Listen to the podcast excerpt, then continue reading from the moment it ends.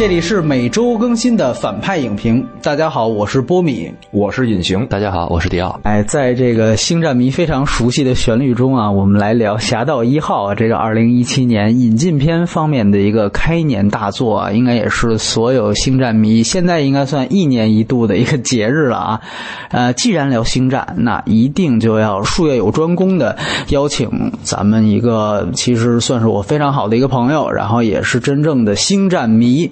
迪奥刚才也是跟大家打过招呼了。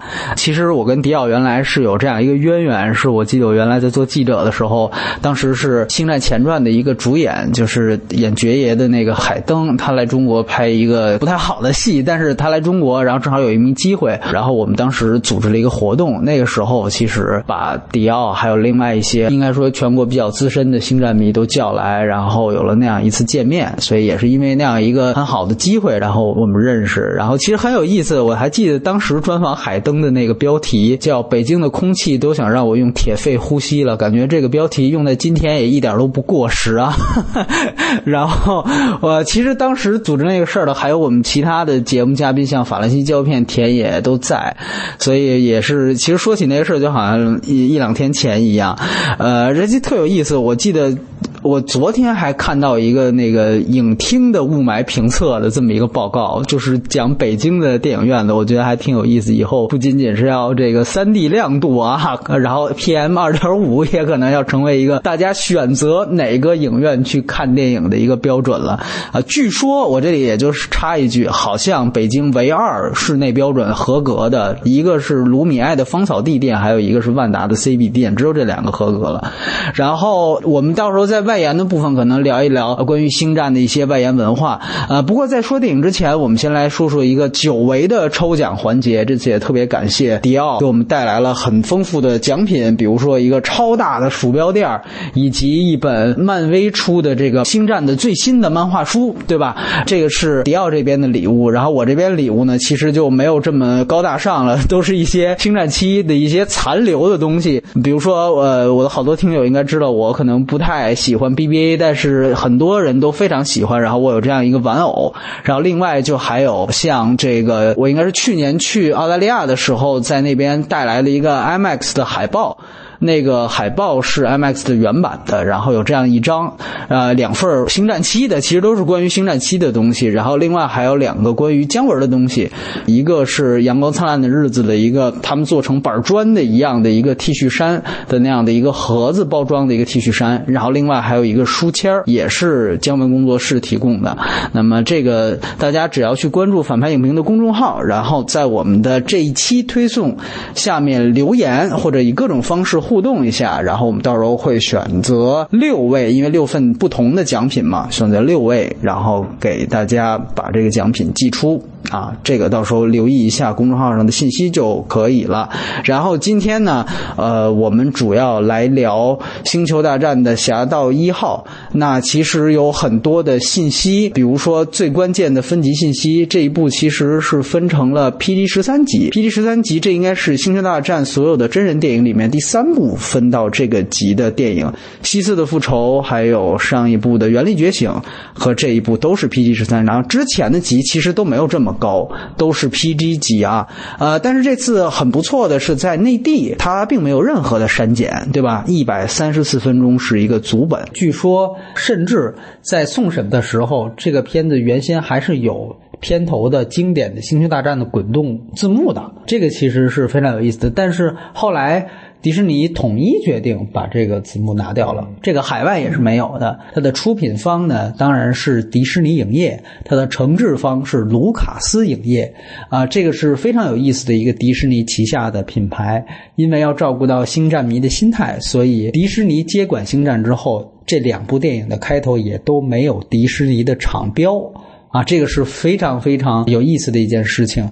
然后刚才也提到了，由于这次是外传，所以说它也非常严谨的并不使用传统《星球大战》正传当中出现的那种序幕式的字幕，以及最经典的那个开场曲的那一段主题，这次都是没有的。所以这个是非常，而且在整个影片的正片过程当中也没有真正的主题出现，只有在最后啊结尾字幕导演的名字出现的时候，那个主题才第一次回来。所以说，这个其实是外传的一个非常有意思的现象。然后，我必须得提醒大家，《星球大战》是没没有援助的但是呢，这部外传它也有一个署名，那就是它的所有角色设计来自于乔治·卢卡斯所真正创造的《星球大战》。那这个其实如果说非得对应一个原著的话，那一定就是乔治·卢卡斯自己以及他开始编写的正传的剧本。呃，在格式方面有必要跟大家提一下呢，这个片子呢是三 D，它是全球发行的后期转制的三 D。呃，这个片子它其实使用了一个比。较复古的一个技术，呃，它其实是用的阿莱的六五的数字摄像机，配合了这个潘纳维森的七十毫米变形镜头来拍摄，其实就是之前昆汀塔伦蒂诺在拍八个人的那一款，然后这也是第一次一个数字格式使用了潘纳维森的七十，很早以前在五十年代的像获得奥斯卡十一项大奖的宾虚那些大片，全都是用这个镜头来拍出来的。这个由于可能昆汀。带起来这样一个复古风潮，所以这是第二部这两年用这个镜头的片子。那这个镜头其实是专门用来配合七十毫米胶片所使用的，所以说呃很顺理成章的，《侠盗一号》的真正全球的最佳版本应该是仅仅在全球十五家影院投放的 IMAX 七十毫米的胶片版，然后这个版本也会有全球独家的六分钟诺兰的敦刻尔克的 IMAX 片段的贴片。当然了，这个内地是没有办法看到的，只有伦敦两家和北美地区的十三家影院可以看到这个版本。嗯，当然，内地一个不幸中的万幸是它有二 D 版，然后我昨天正好也去看了二 D 版，呃，效果还是不错的。那演员阵容方面，首先。两个中国演员，一个姜文，一个甄子丹。姜文和甄子丹的第一次合作是另外一部可能也是非常争议的一个电影，叫做《关云长》，这是他们两个人的第二次合作。然后女主角呢是菲利西提·琼斯，她是也是现在好莱坞当红的一个女演员。去年年底的这个汤姆汉克斯的《但丁密码》，她是女主角。更早以前，她是凭借《万物理论》就是小雀斑的那部霍金，她提名了奥斯卡的女主角。然后另外一个男主角叫做迭戈·鲁纳。啊，这个也是一个这个片子，你会发现它的整个的主创团队是几乎是由女人和呃少数族裔、有色族裔来组成的。迭戈·鲁纳就是这个少数族裔的一个代表人物，这里面的男一号。呃，他第一次，我觉得我有印象，他的表演啊，也是跟汤姆汉克斯是《幸福终点站》，哎，里边他演了其中的一个雇员，你都忘了是吧？那个因为也是一个。呃，多族裔，你记得吧？有印度，有老头儿，有这，包括有他，他好像是追那个其中的一个，就是呃，也不能算空中小姐，就是那种在那个登机口值机的那个，他是追求那个人的一个小男孩儿，在那个时候还比较年轻，哎，他演了那么一个角色。然后这个片子另外一个配角。是我跟隐形聊过的《奇异博士》的大反派，也是原来美剧版汉尼拔的男主角麦斯·米克尔森，我们叫他潇洒哥。然后另外一个。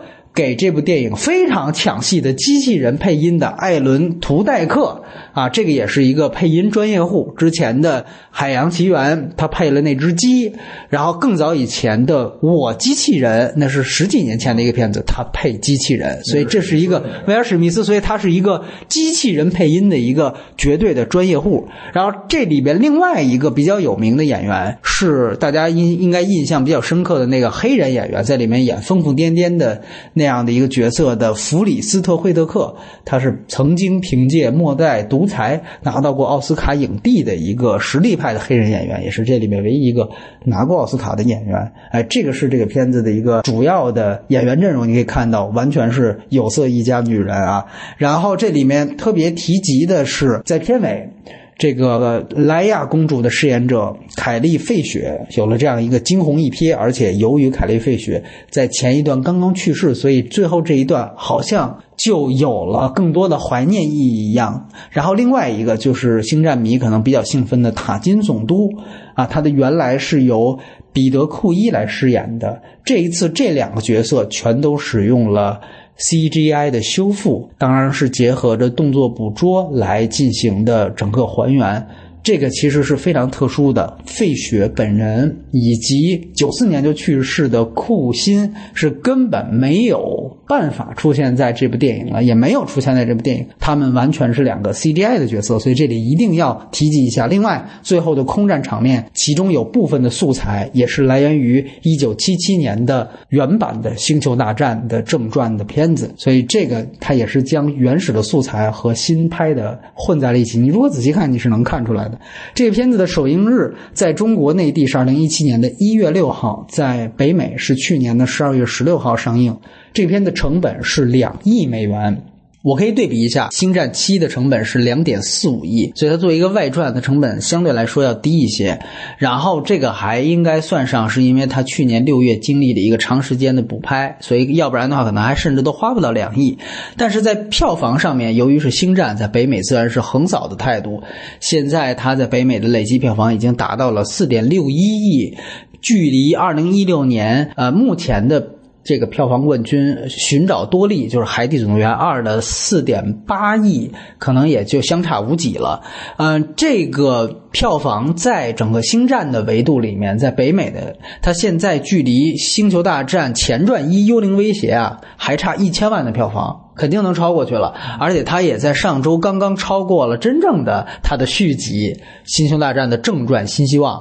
当然，正传那个数字是非常恐怖的，四点五亿，它是在一九七七年哈完成的，这是不是一个概念？对，呃，这个，但是呢，我们知道整个北美的现在票房的影史的冠军是《星球大战七》，就是它的上一部《星球大战七》，啊，它是创造了一个九点三亿美元的一个记录，这个记录比之前的票房冠军《阿凡达》七点七亿还要高出了一点六亿啊，这个记。记录《侠盗一号》是不可能赶超的，只是看今年年底的《星球大战八》和明年年底如果能上映的《阿凡达二》是不是能够破这个记录了？这是非常恐怖的一个数字，它足以代表了《星球大战》在北美一个无二的一个。统治级的地位啊，它可能跟《星际迷航》的对比更多是在文化上，在票房和大众熟知程度上，《星球大战》是无人能及其右的，所以这是一个必须要强调的事情。然后这个片子《侠盗一号》目前为止在整个的全球是八点四四亿美元的票房，但是在内地仍然出现了一个。水土不服。截止到今天，它上映的首周三天，刚刚过两亿人民币。嗯，这个应该说是一个在好莱坞大片里绝对拿不出手的一个成绩，而且这个甚至都超过不了去年的《星球大战七》所创下的八点二五亿人民币的票房记录。其实那个作为一个这么大片的一个爆款，在这个内地也不算高。对，所以呢，这个片子可能作为外传就更低。不知道姜文的这个人气啊，看来也是，呃，不知道有没有帮到这个片子。然后另外的，就关于他那个译制的方面，我觉得有两点啊。一点是说，这个片子的译制是由八一厂来译制的。然后他的国配特别要提醒一下，因为这里面有中国演员姜文，姜文的国语配音也是姜文自己配音的啊。甄子丹好像就不是了。然后另外关于字幕方面，其实我倒是想问。问问迪奥，你个人感觉他这次的字幕译制的怎么样？呃，刚才波米说了很多啊，其实先一个个来吧。就关键你说翻译这一块翻译的时候，大家如果看这部电影的时候，发现翻译是两个人，嗯，一个是这个呃叫林野，一个是姚望，嗯，林野老师呢是这个八一厂的这个老师，姚望呢其实是我一个朋友，《原力觉醒》的时候就是他翻译的，所以这部片子来说，我能知道的就是。这部片子在送审的时候啊，这个字幕是由姚望老师翻译的。他在翻译的时候就已经是对了口型翻译的，也就是说，译制版、配音版的那一版，如果看的话，其实字幕是几乎没有什么改变的。而且从他这边我了解到的一些部分的信息啊，他送审版跟最终版几乎没有改变。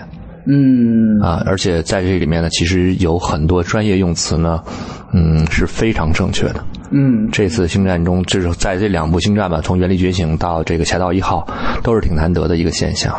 嗯，当然，原因也是因为这是一个非常专业的一个星战迷，他翻译出来的一个作品，很多的译名啊，很多的这个包括一些什么引擎类的，包括呃武器类的这个术语，甚至在里面的一些编号的格式，都是非常有讲究的。包括里面看到一些什么啊 T 幺五啊，说什么就是两个暴风兵在聊天的时候，这个 T 幺五的那个，对，嗯，它这种格式的用法都是非常标准的啊。所以说从翻译来说，这部戏几乎没有任何问题，没有影响任何问题。嗯嗯，这是很难得的。OK OK，哎，这个是补充了非常好的一个信息。然后，呃，这里面其实还是大家可以去看一看多个版本、多个格式。然后在呃说完这些这个影片的基本信息之后，我们其实马上也进入到了一个打分环节，还是像原来一样，然后打一个分数，然后是不是推荐？如果推荐的话，向什么人推荐？简单的也可以聊一下为什么打这个分儿。在这个环节暂时不要剧透，来。昨天看那个电影，刚看完的时候还是比较激动啊。但是后来我们俩短暂的交流了一下，对对，就这个这个气氛有有点回落。但是我分数不变，我觉得还是给一七分。对，就是当中呢有可能有零点五分，还是主要就是给到了这个情所谓情怀上。对对对，因为我并不是一个像波米这样，甚至像这个迪奥那样，他一个十分痴迷星战的这么一个一个人。对，甚至后边这几部正传的很多情节，我现在都有点模糊了。对对对，但是我一不得不说，就是《星战》是我觉得你很难想象，在当今社会的一个现代都市人，他没有受到这个文化的波及。尤其我记得咱们还私底下交流过一回，就是说，就是第一次接触《星战》，嗯，就是我是在北京红楼影院看的那个 那个那幽灵的威胁，对对对对，当时那个震撼的感觉，就觉得啊，这太厉害了，太牛逼了。这就是美国大片是吧？对对对，而且就是他的这种意象，就是光线呀。绝地武士的这种东西，包括黑武士，就就是那那估计应该是每个小男孩那会儿 都会觉得说，哎，我也想有一把，做梦都想有一把光剑，就那种。所以，当他的片头音乐起来的时候，当他的这个到结尾的时候的那个主题音乐，主题音乐，包括就是那个费雪他们出来的时候，哎，你会感觉你就我是一个看电影很少会特别激动的人，但是到那儿的时候还是会有感触，就你还是会有点炸毛，哎哎，就有点那种感觉，就是所以这我觉得虽然冷却下来，但是这个零点五的这个作用对我还是达到了，对我还是要给到这个分数，对对对，呃，推荐呢，我当然是觉得这个片子应该是呃。童叟无欺是吧？对，童叟无欺。因为什么？你同档期现在没有什么可看的。我是觉得，第一，如果你要想进影院，那我觉得这应该是一部首选的片子。对，嗯嗯，其他的没有什么可以跟这片子比的。嗯啊啊啊！所以我觉得这个还是相当值得推荐的。嗯嗯嗯，好，迪奥。呃，打分来说，因为是星战，我呢是星战迷，所以说呢，我一般跟朋友聊天的时候说这个事儿的时候啊，我都是分两块的。嗯啊，一块呢是你是对星战有兴趣，嗯，那么这个打分是，如果是十分满分的话，我给十一分。啊啊！如果您不是星战迷，这个片子我给到五分吧，五到六分吧，就是能及格。如果完全不是星战迷的话，我给到六分。嗯，呃，要说原因吗？嗯，聊聊呗。对，推荐来说呢，是因为首先这是一部外传电影，那么外传电影的特点在于，如果对正传、对前传、对新的三部曲的第一部没有任何感觉的话，你这一部看起来会觉得很尴尬。OK，如果没有任何的了解的话，他很难理。解这个片子，有很多人会说，这样的片子结尾一看就是要拍续集。那我会说，对啊，那我告诉你个大新闻，乔治·卢卡斯已经拍了续集了，呃，要拍这部片子续集啊，一九七七年拍的，啊，对吧？就会有这样的方式去说。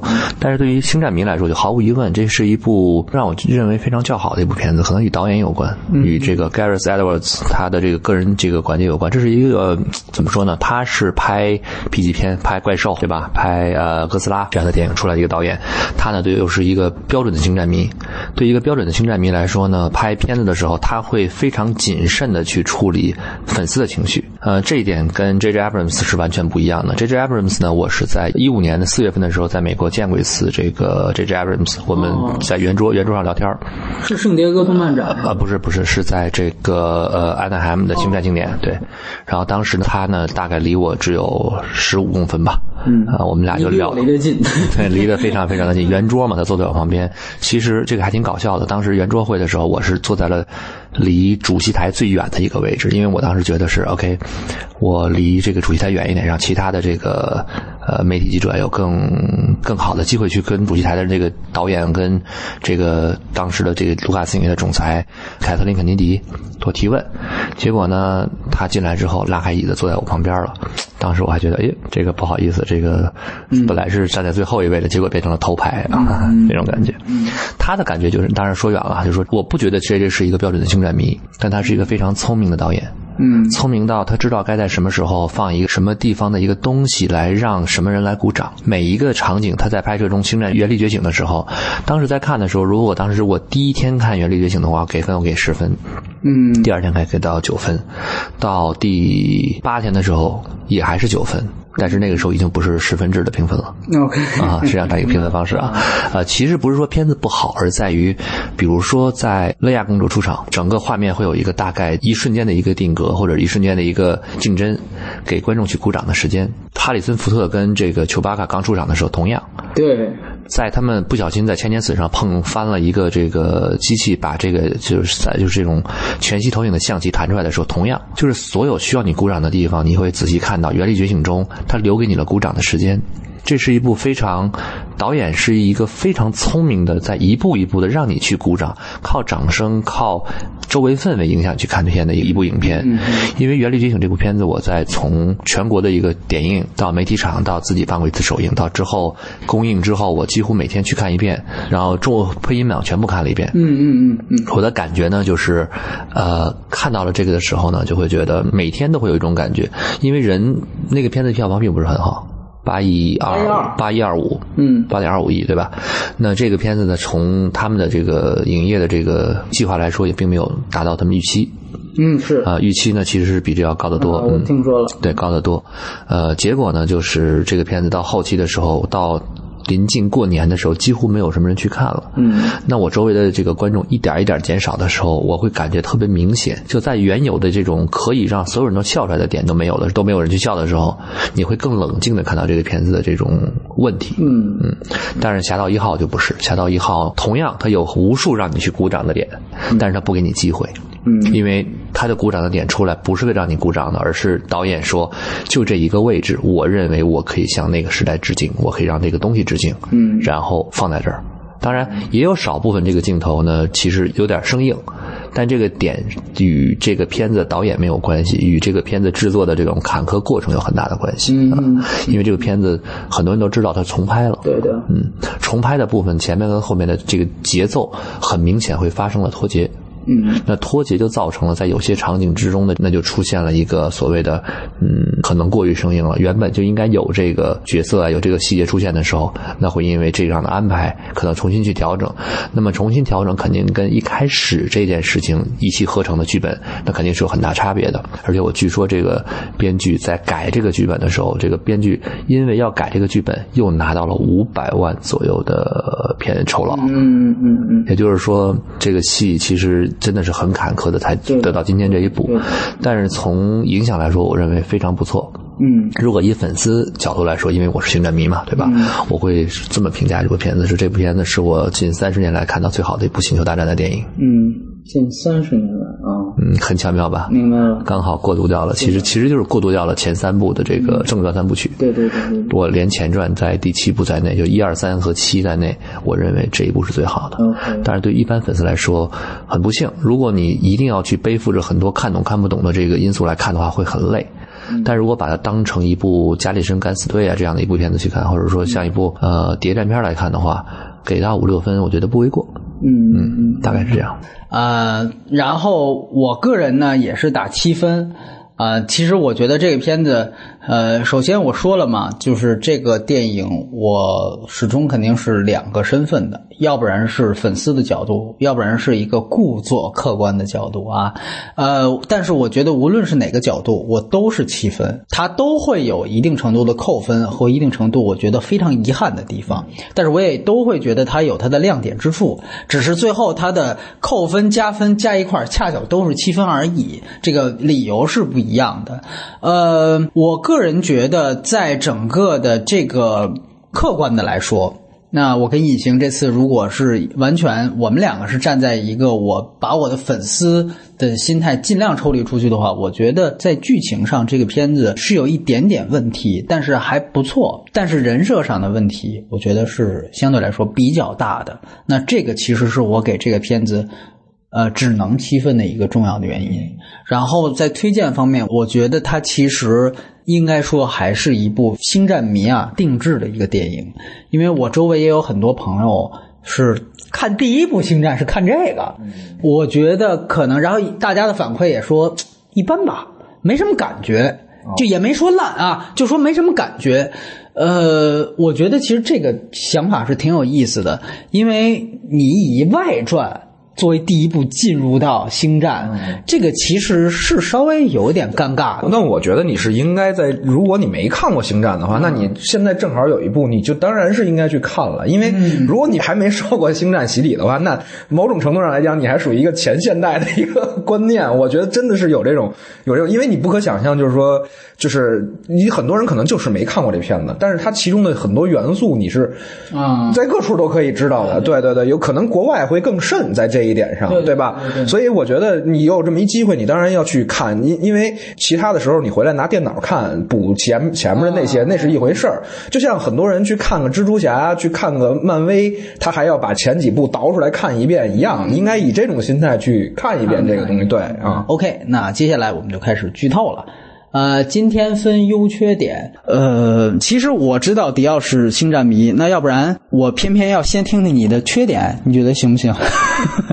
对对对，我来先听听你聊聊缺点。来，呃，客观说啊，就是这种客观是站在主观的角度上说的。对。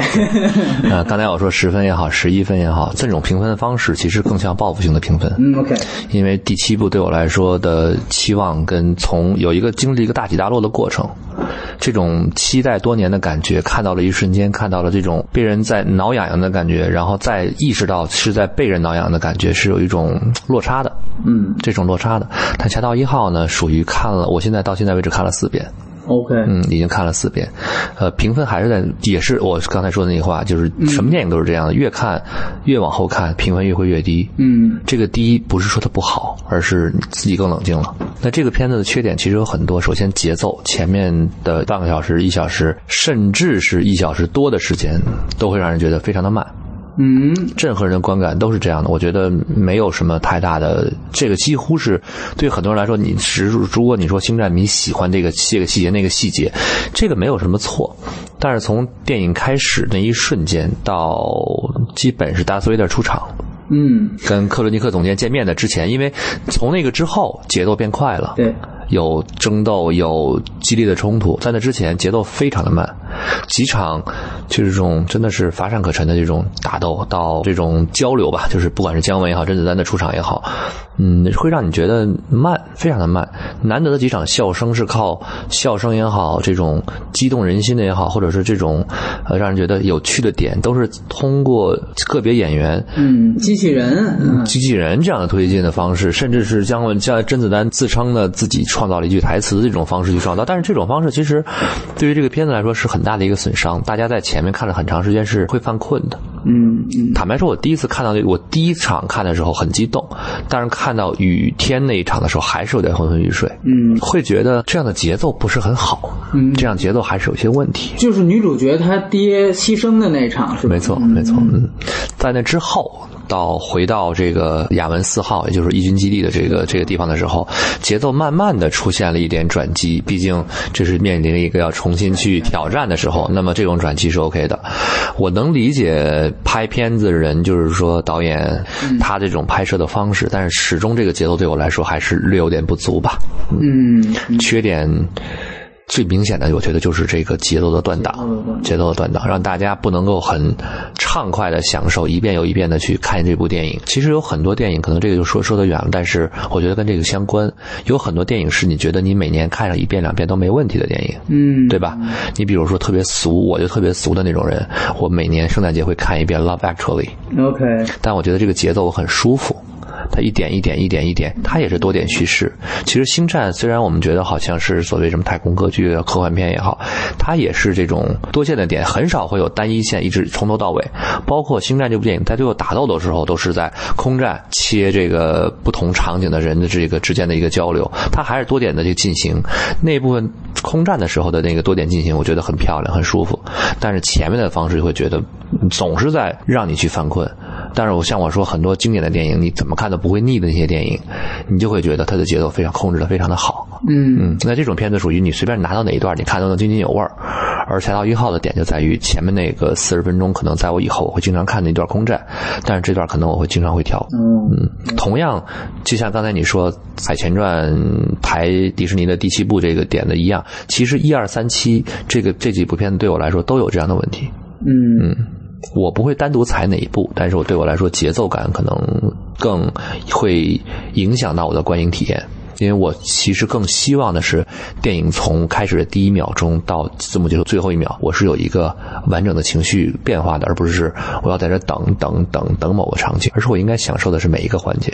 嗯嗯嗯，其他缺点，嗯。很难说，因为这个缺点太大了，以至于其他的一些小的缺点，可能大家会觉得个别角色的这个表演上啊，呃，可能在某些方面上有一些急躁，或者是有一点过于这种浮夸，嗯，尤其是江导，嗯，OK，我认为，因为可能我这个人呢，就相对来说对事不对人了，我呢比较喜欢江导的各种作品，但是。呃，江导演戏来说呢，嗯，他自己的戏演的都不错，但在星战的时候，有几个场景会让你觉得，哎呦，有点熟悉啊，这个鬼子来了也好，干嘛也好，这感觉有点熟悉啊，就是自己的这个性格。嗯，过多表现出来比较多，但是怎么说呢，也不坏，毕竟他那个角色演绎的就是那样的一个角色。嗯，基本上也就算江导，他算是稍微让你觉得演戏有点出戏，其他的都还好啊。呃，不不，我不是说针对江导，我只是举例，因为这几个演员，你觉得都有这个问题？除了一个演员我特别喜欢就是那个呃 Riaz Ahmed，OK，就是这个叛变的帝国飞行员，嗯嗯，他演戏的方式是我非常喜欢的，他的把这个唯唯诺诺到。这个一点点的这个就是怎么说呢？鼓起勇气到最后的牺牲那一瞬间的那个过程，虽然他的戏份非常的少，嗯，但是他的戏份是我非常非常满意的一个演员。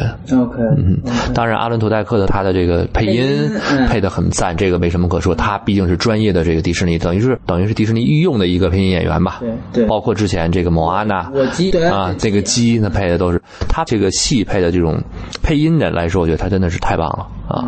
其他几个演员可能对我来说。都略有一点出戏，当然，这个出戏的主要原因可能像甄子丹跟姜文的出戏原因，是因为我们太熟悉这两个演员了。我会带入到叶问，带入到其他，其实这个不是人家演员的错，但是其他几个演员的问题，就真的是有一点点会让我觉得出戏，包括像女主角、男主角这两个男女主角吧。但是这个 Riaz Ahmed 的这个角色真的是让我非常非常的喜欢。当然，我注意他也是因为他演了《星战》，随后在翻他以前的履历的时候，包括前一段时间大家在看的 HBO。的一个热剧就是《罪业之奔》The Night of，他的是主演嘛，就觉得他的演戏的这个呃风格，哎，我非常非常的喜欢。嗯嗯嗯。然后我得接着请你来聊，你觉得这个片子的优点在哪儿？嗯嗯嗯。呃，优点其实就像刚才我们说的那个呃对比，跟第七部的对比，嗯，那这个差别我觉得是比较明显的。他没有在 R2D2 跟 C3PO 出场的时候给你一个定格，让你去鼓掌。他没有在这个黑武士大斯维特出场的时候给你时间去鼓掌，因为大斯维特出场了之后，立马就开始说话了，转身开始说话。他没有在这个锁喉的时候再给你一个什么沉静的时辰，他转身就走了。包括像塔金的出现，塔金的出现也是先说话，看后脑勺，然后玻璃上的这个应该也不能不一定是玻璃了，材质已经不一定是玻璃了，对吧？但是从这个舷窗的反射能看到塔金的一点点的脸，可能转过来的时候。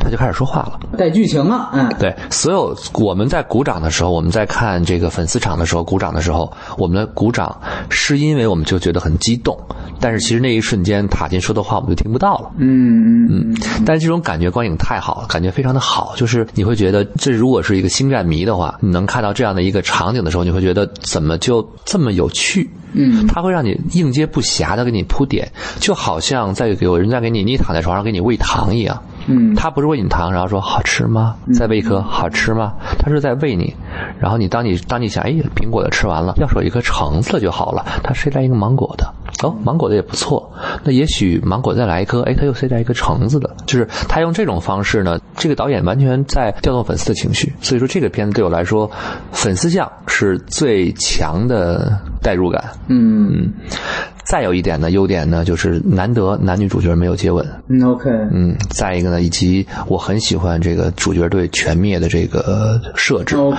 这个与说是不是我个人喜欢帝国还是义军毫无关系，只是因为在这样一部戏中，这样的一种安排，对于大家来说那种情绪的调动会非常的好。嗯当所有的人得到之后，再有人幸存的时候，其实这种希望感是不强的。对，这种希望感会因为有人幸存而而更多，你会期待这些希望再多点开花。而当这个主角队全灭，嗯然后呃达斯维的登舰开始屠舰，甚至你看到这个整个呃这个旗舰已经失去动力就完，就肯定是完蛋的时候，有一艘飞船逃走。对，对吧？带来了一个希望，这种感觉是对于一个片子来说，我觉得这种影片的情绪是最好的。就好像看灾难片的时候，如果灾难片的结果是大团圆，什么事儿都没有，你会觉得这个片子看完之后，你好像你被人侮辱的感觉，有没有这种感觉？但是如果你是看一个，就这一一家人可能到最后只剩下一个小希望的时候，那我就觉得这种感觉会很舒服。嗯那这个我举个例子，《釜山行》。嗯如果男主角活了，可能你的感觉，我觉得跟后来现在这个是，我不知道你看《釜山行》看了吧？《釜山行》这部片子，对。啊对我骂了一期呢，对，其实对我不喜欢对，你喜不喜欢没关系，我也不喜欢。嗯但我的意思是，如果结局是全活了，嗯可能你骂的更厉害。嗯、其他的优点呢，就是导演其实省了不少钱啊。他其实没有那么多的预算可以拍这样一部片子。他在 Pinewood，就是松林工作室，就以伦敦的那个松林片场，丛林片场拍摄这个片子的时候，很多情况下，呃，都是。嗯，怎么说呢？就比如说机器人也好，这个没有在没有真实的道具，很多真实道具就不会像《星战七》或者《正传》这样有这么高的成本可以去拍摄。当真实的道具没有的时候，其实对于呃他这样的导演来说，其实他拍了这么多年的绿幕，其实他有点反感这样了。嗯嗯他会很刻意的用各种办法去回避绿幕。那么其实我觉得，呃，他用这种拍摄的手法，不管是尽可能去还原那个时代，还是呃还原那个时候的感觉，我觉得做的都非常非常的好。就他的手法对我来说，其实他这个片子的这个成本和预算来说，我觉得他已经省到再省了。嗯嗯嗯，他把钱花在了不管是爆炸也好啊，包括这个一些修复各个方向的这种方向，我觉得用的非常的好。但是机器人嘛，就是 K2SO 这个非常有有棒的机器人，它居然没有用任何的真实的这种呃道具来使用，而只用了这个 CG，其实能看得出来了，能看得出来是有一点点遗憾的。包括塔金的脸跟雷亚公主的脸，其实还是有很多的不协调感。但是这种这种问题是我觉得能够接受的。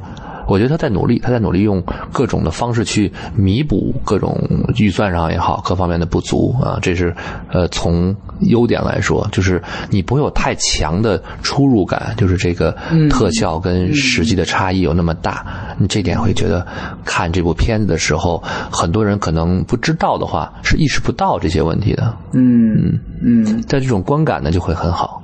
当然，这个可能说的稍稍有点儿怎么说呢？过于跳出某一个优点的去单独去同一个优点去评测的时候，但是因为可能了解了一些背后故事的时候，这一点你会觉得难能可贵。嗯嗯，呃，一星，你觉得你想先聊优点还是先聊缺点？你想先说哪一条？我跟你反着来。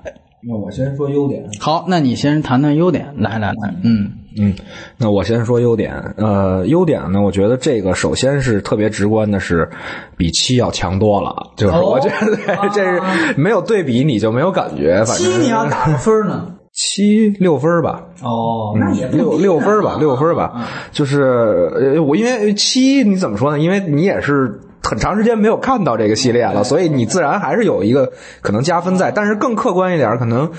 呃，五点五到六分，大概就是这种感觉吧。就是它欠缺的地方太多了啊。但是这一部来讲，相对整个从一个完成度上来讲呢，它是还不错的。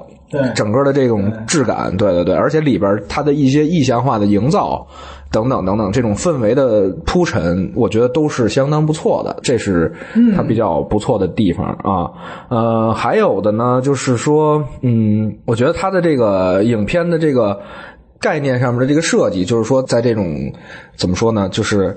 呃，帝国已经 OK，已经在 已经蒸蒸日上的这种这对对对，在这种情况下，就是最后的一小波的这个怎么说反抗势力吧，他们的最后一次挣扎，就整个的这种基调，我觉得也都设置的都相当不错啊啊啊！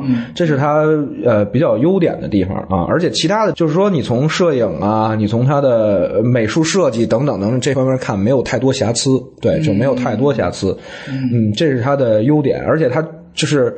让我觉得比较好的，就是因为 最后看完了，郭米才告诉我，它里边有两个是 CG 人物做的。对对，其实我根本就没有注意到这一点，而且就尤其是到那个结尾，这个费雪出现的时候，是让我觉得，我当时就以为这是是不是原来新希望里边的片段？素材，对对对，素材直接剪进来的，就这种衔接让我觉得非常好。就是它是一个庞大世界观去架构这个衔接起来，你会感觉是非常顺畅的，是非常让。你觉得说，哎，忽然会打通一个时空，就是不仅是影片当中他讲述世界的时空，还是你看电影的时候那时空。就当年我看这片子，对吧？完了以后，这个系列就有这么一种感觉，这是一种非常奇妙的观影体验。对，在这一块上，我觉得都是他做的非常好的一些地方。嗯嗯嗯嗯。OK，其实呃，那我来先谈谈问题。我觉得确实，如果你要谈他的。缺点的话，得把粉丝的情绪给抽离出来。首先，如果从客观的角度去评论这个电影的话，我们不以星战的术语来说这个电影，我觉得其实这个片子的我给它的定性，其实是一部渡江侦察记。然后呢，你要想着这个电影它的做法，就是如何把渡江侦察记给树大招风化。这个其实这个片子的一个。定性和他最后的一个表达，尤其是这样的一种气质的表达。但是我想说，这俩片子放在一块儿，其实要把它最后呈现出来，这是这个片子的难点。那为什么说定性它是一个渡江侦察记？首先就是第一，它从整个的类型的定位上，它是一部谍战片。谍战片的意思就是说，它其实是要以潜伏，是要以这种完成一个小任务，然后来这样的方式，包括里面的人物主人公是间谍，这是它的整个的这个基调所决定的。那这个是它的一个定定性。另外一个，它最像《渡江侦察记》的地方，就是说我们要知道。这个片子最后，它的这个事件其实它的最终最终目的，在新希望里面，它是促成了死星一代的摧毁。但是，我想说，这个是分两步走的。摧毁这件事儿是人家正传已经讲完的事儿，那是得搁到后边说。您这儿其实只是那第一步，就是把。摧毁这个死刑所需要这图，先给偷过来，这是你这一步所干的事儿。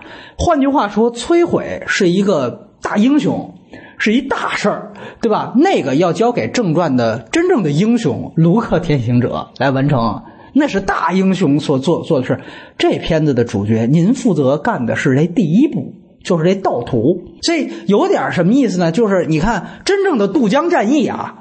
哎，是后边的这个百万雄师过大江，对吧？那是后边的事儿。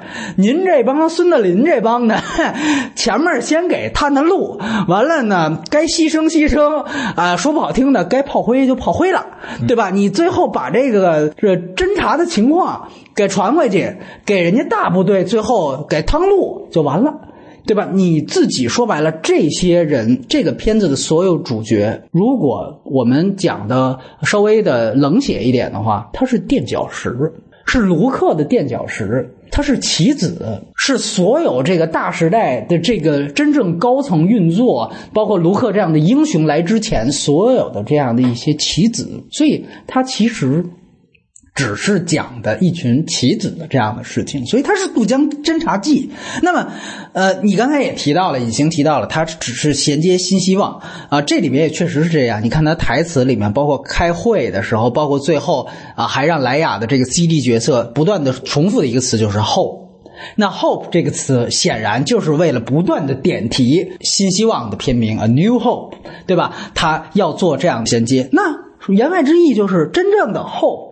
是在新希望那里，您这也是为了营造一个这个希望的机会，你制造一个垫脚石。所以，无论是从这个人物本身出发，还是从这个片子的这样的一个定位，这个片子都是一个垫脚石的这样一个属性。当然，也因为有这样一层属性，他们是垫脚石，他们是大时代耕地之下可能一群飞蛾扑火的人，所以他好像就具备了像树大招风。那样的一种人物在大时代更迭下的那样的一种悲剧感，这种悲剧感刚才已经提到了，这个我觉得其实是不错的。包括他呃把这个草寇与浪人的这种联盟关系给他表达了出来。哎，这个其实说句实话，由于他这个棋子的定性。那么，他其实在整个政治上就是传递出了一种对于任何体制的一个完全不信任感啊！这种不信任感，这种虚无感，其实我觉得，呃，这个作为一个承接来讲是可以理解的。但是，我觉得。因为我们提到这个片子，其实它既然作为一个谍战片，它是从类型片的角度来出发，那么你会发现前面确实是非常好的谍战片的元素进来，比如说上来男主角就把线人给杀了，这个是典型的在塑造一个。呃，几乎是黑色电影才用的那种主角非常冷酷的这样的一个表现，然后随后又有两场戏，圣城的那场戏和第一场戏又制造了白冰全城搜捕、全银河系搜捕的这样一个白色恐怖的气氛。这个基几乎大家想想那些真正经典的，比如咱们这抗日时期的那种谍战片儿那种肃杀气氛前面是有的，包括后来因为。这个帝国的霸权太过厉害，所以又导致了反抗的军队里面出现了一些极端主义和恐怖主义。这种极端主义、恐怖主义与帝国的霸权主义之间所形成的这种没有任何一方是非正义的这种对抗，这个也非常像你比如说就那种军统和汪伪的在孤岛时期的上海的那种角力的那种感觉，你会感觉这个世界是没有什么人是正义的一方的那种感觉。这个其实都非常好，但是你会发现到后来，因为要把它大片化，所以到了空战的那场戏。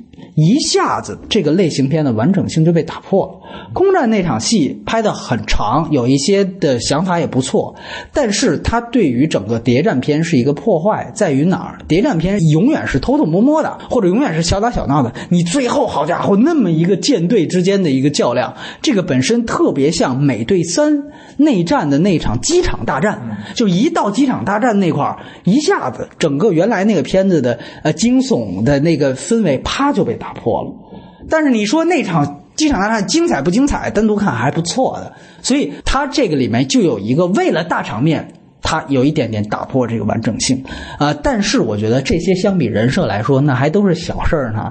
它真正的这个问题，其实我觉得总结起来就是从女主角父亲在那个帝国基地的停机坪被炸死那场戏，从那场戏开始往后，每一场戏都是有问题的。啊，这个我必须得说，而且我觉得这些问题可以说总结起来就归结于一个原因，就是我在猜想，这个我也跟迪奥讨论了半天，他有另外一个猜想方法。我个人觉得是因为这个片子经历了长时间的补拍，我很觉得补拍之后，这是因为迪士尼不愿意让义军被黑化所导致的，或者说主创并不愿意看到一个黑化的义军所导致的，因为原版啊。传闻是非常非常黑暗的，啊，而且这里面，所以你可以传递出来的那种义军里面有一些这个端倪，你可以看到他们也不是一群特别正义的人，所以我估计可能是因为最后考虑到一个全年龄观众接受，甚至可能是卖玩具的这些考虑，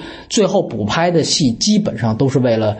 给义军来洗白。我有这样的一个动机上的揣度，那我为什么有这样的一个猜测呢？我们一场一场说，隐形也可以随时补充啊。就首先就刚才我说的女主角她爹死的那场戏，呃，第一就是那场戏男主角就是这个间谍本身也是本来带着刺杀任务的，他最大的问题就是男主角他在那场戏没有开枪，是吧？这个不开枪的动机在哪儿？我找不到。这个是男主角他整个这个人设的一个非常大的一个问题，就是他那场戏是他良心发现，但是他的整个动机找不到。我们回想一下剧情，他上一秒还撒谎啊，支开了女主角，对吧？独自上山，甚至还支开了这个飞行员，对吧？然后就给自己营造一个刺杀的机会，然后在这个没有任何后来外界干扰他的情况下。他一下子良心发现了，这个太雷锋了，太雷锋了啊！有人说，那是不是因为他爱上女主角了，对吧？这是一个好像听起来很顺理成章的原因。哎，对，已经说这对。一方面前面铺垫太少了，二来一方面你就往后看，他俩的人的这个爱情线也并不是很明确。对吧？到最后，这个完全很有可能。我刚才说了，就这种穷途末路之下共患难的这种情谊，最后两个人在海滩边的一个拥抱，你完全可以这样解读，对吧？而且尤其迪士尼好像更喜欢搞这个拉拉和，搞那种他这一段营造出来的这个所谓异性恋，我觉得真的没有那么靠谱。这个是他的表现。第二就是说，OK，我们退一步讲，即便他爱上了女主角，我觉得那为什么在这儿良心发现，你解释不清楚。如果啊，这是要杀女主角本人，然后你前面爱上他了，你因为你生情，所以你不舍得，这是可以理解的。呃，你是杀本人，这是可以理解，但这并不是。而且我们用新希望的。另外一段爱情线来去看这一段，就是说，在新希望里面，韩索罗跟莱雅公主的爱情线真的是爱情的，对吧？那那一段你会发现，就是说，对于韩索罗这个人物的转变是什么？就是说，这个人原来就是一个收钱送货的这样的一个自私之徒，然后因为对于莱雅一见钟情，所以虽然佯装离开，但是在最后危机时刻又冒险归队，这个是合情合理的。而且这里面我们必须要提到，韩索罗和这个片子的男主角在人设上是不一样的。韩索罗并不是军人，并不是间谍，他只是个走私犯，他只是个老百姓。说白了，就是那对比韩索罗这一部片子的男主角，他其实是更黑，就更黑化，而且任务压力是更大的。就说白了，韩索罗在新希望最后的那个选择。受到爱情线影响，但是他那个选择无非是是不是要归队，尤其是他本来如果就不是义军，就不是体制内的话，他是不是归队，没有人强制他。在这个时候，他这个转变是很容易做到的。但是，这个侠盗一号的男主角，他可是一个间谍呀，你不杀，等于是违抗军令，这个意思大家得明白。那在这样的情况下，即便都是有爱情元素，我这退一步讲了都，那你的转变动机也得需要比韩索罗更大才行。你别忘了，这个片子原来开始为了让男主角间谍的冷酷一面出来，还甚至开场就安排了他这个放音枪干死线人的这场戏，那表达了说白了就是他比较残忍的一面。那在这样的一个情况下。他突然一下子在没有任何外界的影响下就良心发现了，这个事情是非常非常说不通的。就是你这么黑的一个人，非常非常说不通的。而且这里面还有另外一个问题，我那天也跟尹行我们俩出来聊，就是什么呢？那场戏你会注意到特别有意思。他开始是想用狙击枪爆头嘛，对吧？但是开始是那群工程师挡着那个女主角她爹，就挡着他的刺杀目标。然后在这个情况下，后来是这个呃克伦尼克就是小反派，让这个汉尼拔上前一步，然后这个时候才给了他刺杀机会。但是没过几秒，让他上前一步之后，这个小反派就下令把那些工程师就给干死了。这一幕大家想想，其实如果说对于这个想刺杀最后又良心发现的这个男主角的话，应该是有一个反向的推动力的。就是我们想想，开始女主角在飞船上跟这个带着刺杀任务的男主角说：“我爸其实是好人。”他其实就是啊，把这个真正的这个死星 bug 泄露给飞行员的人，然后他甚至还想让大家这个盗这个死星的图，然后来完成自己的救赎呢。但这个时候，男主角是不信任他的啊！你怎么证明他这个说的这个话是真的？那我们看停机坪那场戏哈，停机坪那场戏是一个小反派，他去抓真正的内鬼，说白了，对吧？达斯维达也好，那个塔金告诉他也好，说你这个这个基地反正有一个人是内鬼，呃，你还别跟我这儿小邀功啊，你先把这内鬼这事儿给平了再说。结果这人马上他就去处理这事儿。然后他所做的选择是把所有工程师都叫出来，然后最后看谁是内鬼。当然，他这里边是有一个呃为这个女主角父亲袒护的这样一层私人的原因。这是小反派和这个女主角父亲原来是有一层友谊的。这个其实无论是在之前的小说也好，还是在其实前面最开场的交代也也知道，他俩其实原来是同学关系，是非常好的朋友关系，只是因为效力不同的地方。开场开场你能看出来，对。但是这个男主角他是在几百米之外的，他不知道这些。如果从他的角度来看，这样一场戏，最后他因为那边把所有的工程师叫出来，把所有工程师都杀了，就留女主角她爹为活口。那这个如果是一个谍报人员的话，那肯定从望远镜里看到这一幕，你就会明白，那起码就是他会应该产生一个怀疑吧。女主角跟我说。这个叛变的人是他爹呀，那现在他们把工程师找出来，无非就是找这个叛变的人，结果最后把除了他爹其他人杀了，什么这不对吧？这个对吧？应该会有这样的一层怀疑，完全没有。也就是说，如果说在这样一个他想不想杀、刺杀的这一刻，如果是有任何的对于他动机的影响的话，应该也是让他往要杀的这一层推了一步。所以这场戏做的是完全反的，不仅这场戏对于男主角无效，而且甚至他还没开枪，那没开枪就更解释不通了。这个我觉得是这场戏男主角的一个非常大的一个问题。另外一个，我觉得就是在这场戏做轰炸。我们知道女主角她爹最后无论如何还是死了，但是这里边我觉得更大的一个剧情的合理性被牺牲掉了，就是在于就是你记得。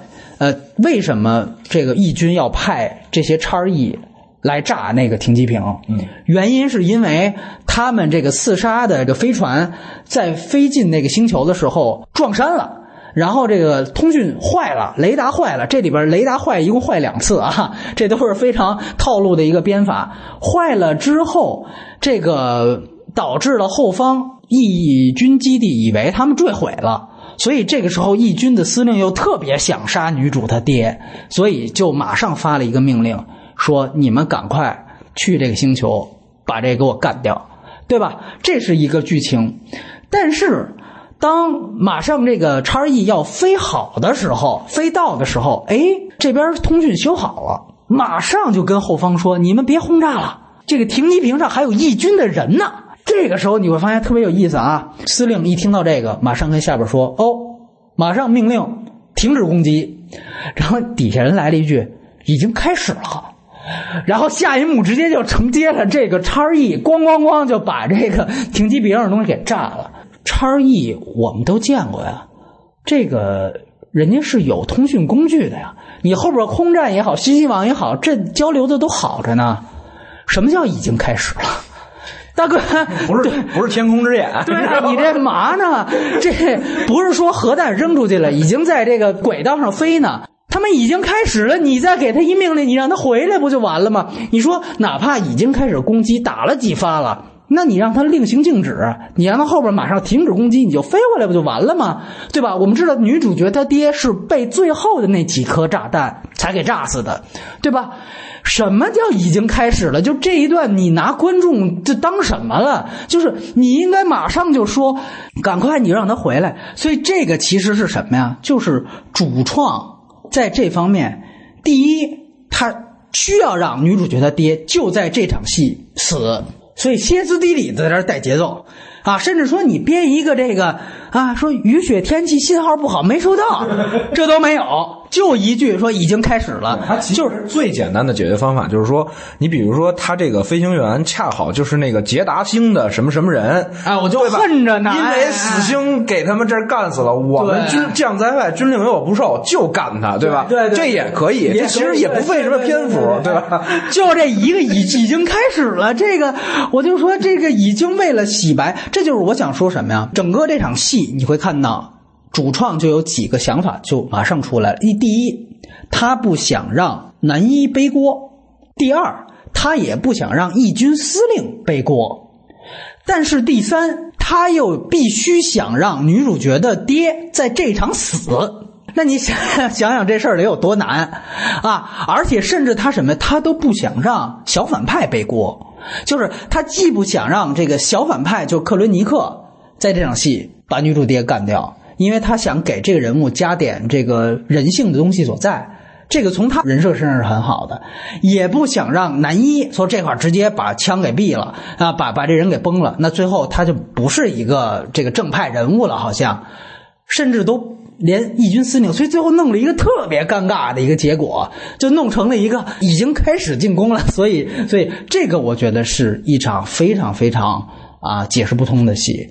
然后这个之后，我们再说下一场，下一场就是演讲的那场戏。演讲那一场戏，我觉得问题更大是什么？就是我们都知道，刚才那场戏，女主角是眼睁睁看着她爹被义军的炸弹给炸死了，而且这个时间就发生在这个会议的几个小时前，对吧？这个剧情时间非常短的，那为什么没过几个小时？这女主角就像没事人一样去义军总部，然后激情洋溢的去来了一个泰的演讲，啊，这个动机在哪儿？对吧？就是我觉得你不能说说因为说政治上要一致对外，这个爹被义军干死这事儿对女主角就一点作用没有，这事儿一点都不提了，对吧？就是说我们很简单一例子，你孙刘联盟。存在，但你孙权把我兄弟关羽给干了，我这刘备我就还是得干你啊，对吧？这是一个人之常情，政治联盟这事儿没有一个至亲至爱，丧命更重要，这是一个最基本的一个人设说不过去的。有人说，OK，说你没看见吗？他爹最后托孤了，他爹让他偷死星。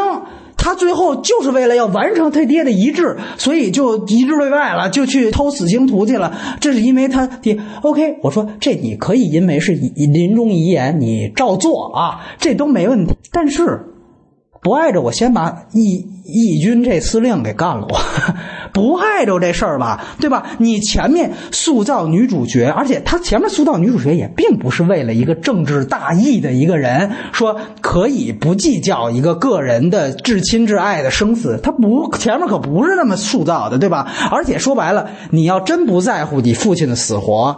那他那临终遗言，你干嘛还非得拼命听啊？你这本身就是一个矛盾啊，对不对？而且这里我想举另外两个例子，一个是《X 战警：第一战》，你看看里边法沙年轻版的万磁王，他是怎么做的？大反派凯文·培根杀了万磁王的妈妈，但其实凯文·培根所说的所有关于反人类那些话，万磁王是打心里认同的，他们是一个联盟的。说白了。那不碍着，我先把你给干了，我先把你干了，对我再把你这套继承下来，这一点不妨碍。再一个，你说那那是反派，这那那那你看一代宗师宫二，对吧？那当时那个马三，他其实也是误杀，是吧？那个是间接的把这个宫老爷子给杀了。你看宫二那个人物怎么做的？我他妈宁可我不嫁这辈子，我也他妈得把你给干了。就这个，你看那个人物一下子就立起来了。你作为一个独立女性，你迪士尼，你天天塑造女性独立，你这个女性独立的这个光环怎么出来？你去看那个光环，就是说，这个政治上的联盟，你看马三跟他们其实也是一波的嘛，对吧？政治联盟可不能作为你至亲被杀的一个没有任何一点反应的任何的借口。对，尤其对啊，你知道，就是在中国，咱咱们民国期间还有一女侠，我忘了叫什么了啊，特别有名。吗？啊，对对对，石剑鞘对嘛，对吧？石剑没错是吧？石石剑鞘，它是正面的，对它是正面复仇故事，就是这个是我，因为你刚才谈到的这一点，就是说他这个逻辑啊，你是解释不通的，就是他为什么要听。他爸的遗言和他后边这场戏，这确实是一个特别大的一点。一会儿我聊缺点的时候，我也得好好。就是因为，而且有人说你不能较劲，说这个女主角跟宫二也好，跟 X 战警也好，情况都不一样。我觉得说分性格这事儿啊，可能你比如杀个前男友，你是不是为前男友报仇？这事儿是分性格。我操，这可是杀父之仇啊！杀父之仇这事儿可不是说一句人物性格不一样就能搪过去的。这个我想强调，就谁爸妈死了，你也不能跟没事人一样。就尤其你明确知道这是谁干的，对吧？你不可能跟这是可是最普世的情感。那除除非是说弱智或者是疯子，不是？其实往往这种桥段设计特别容易出现在特别主旋律的片子里。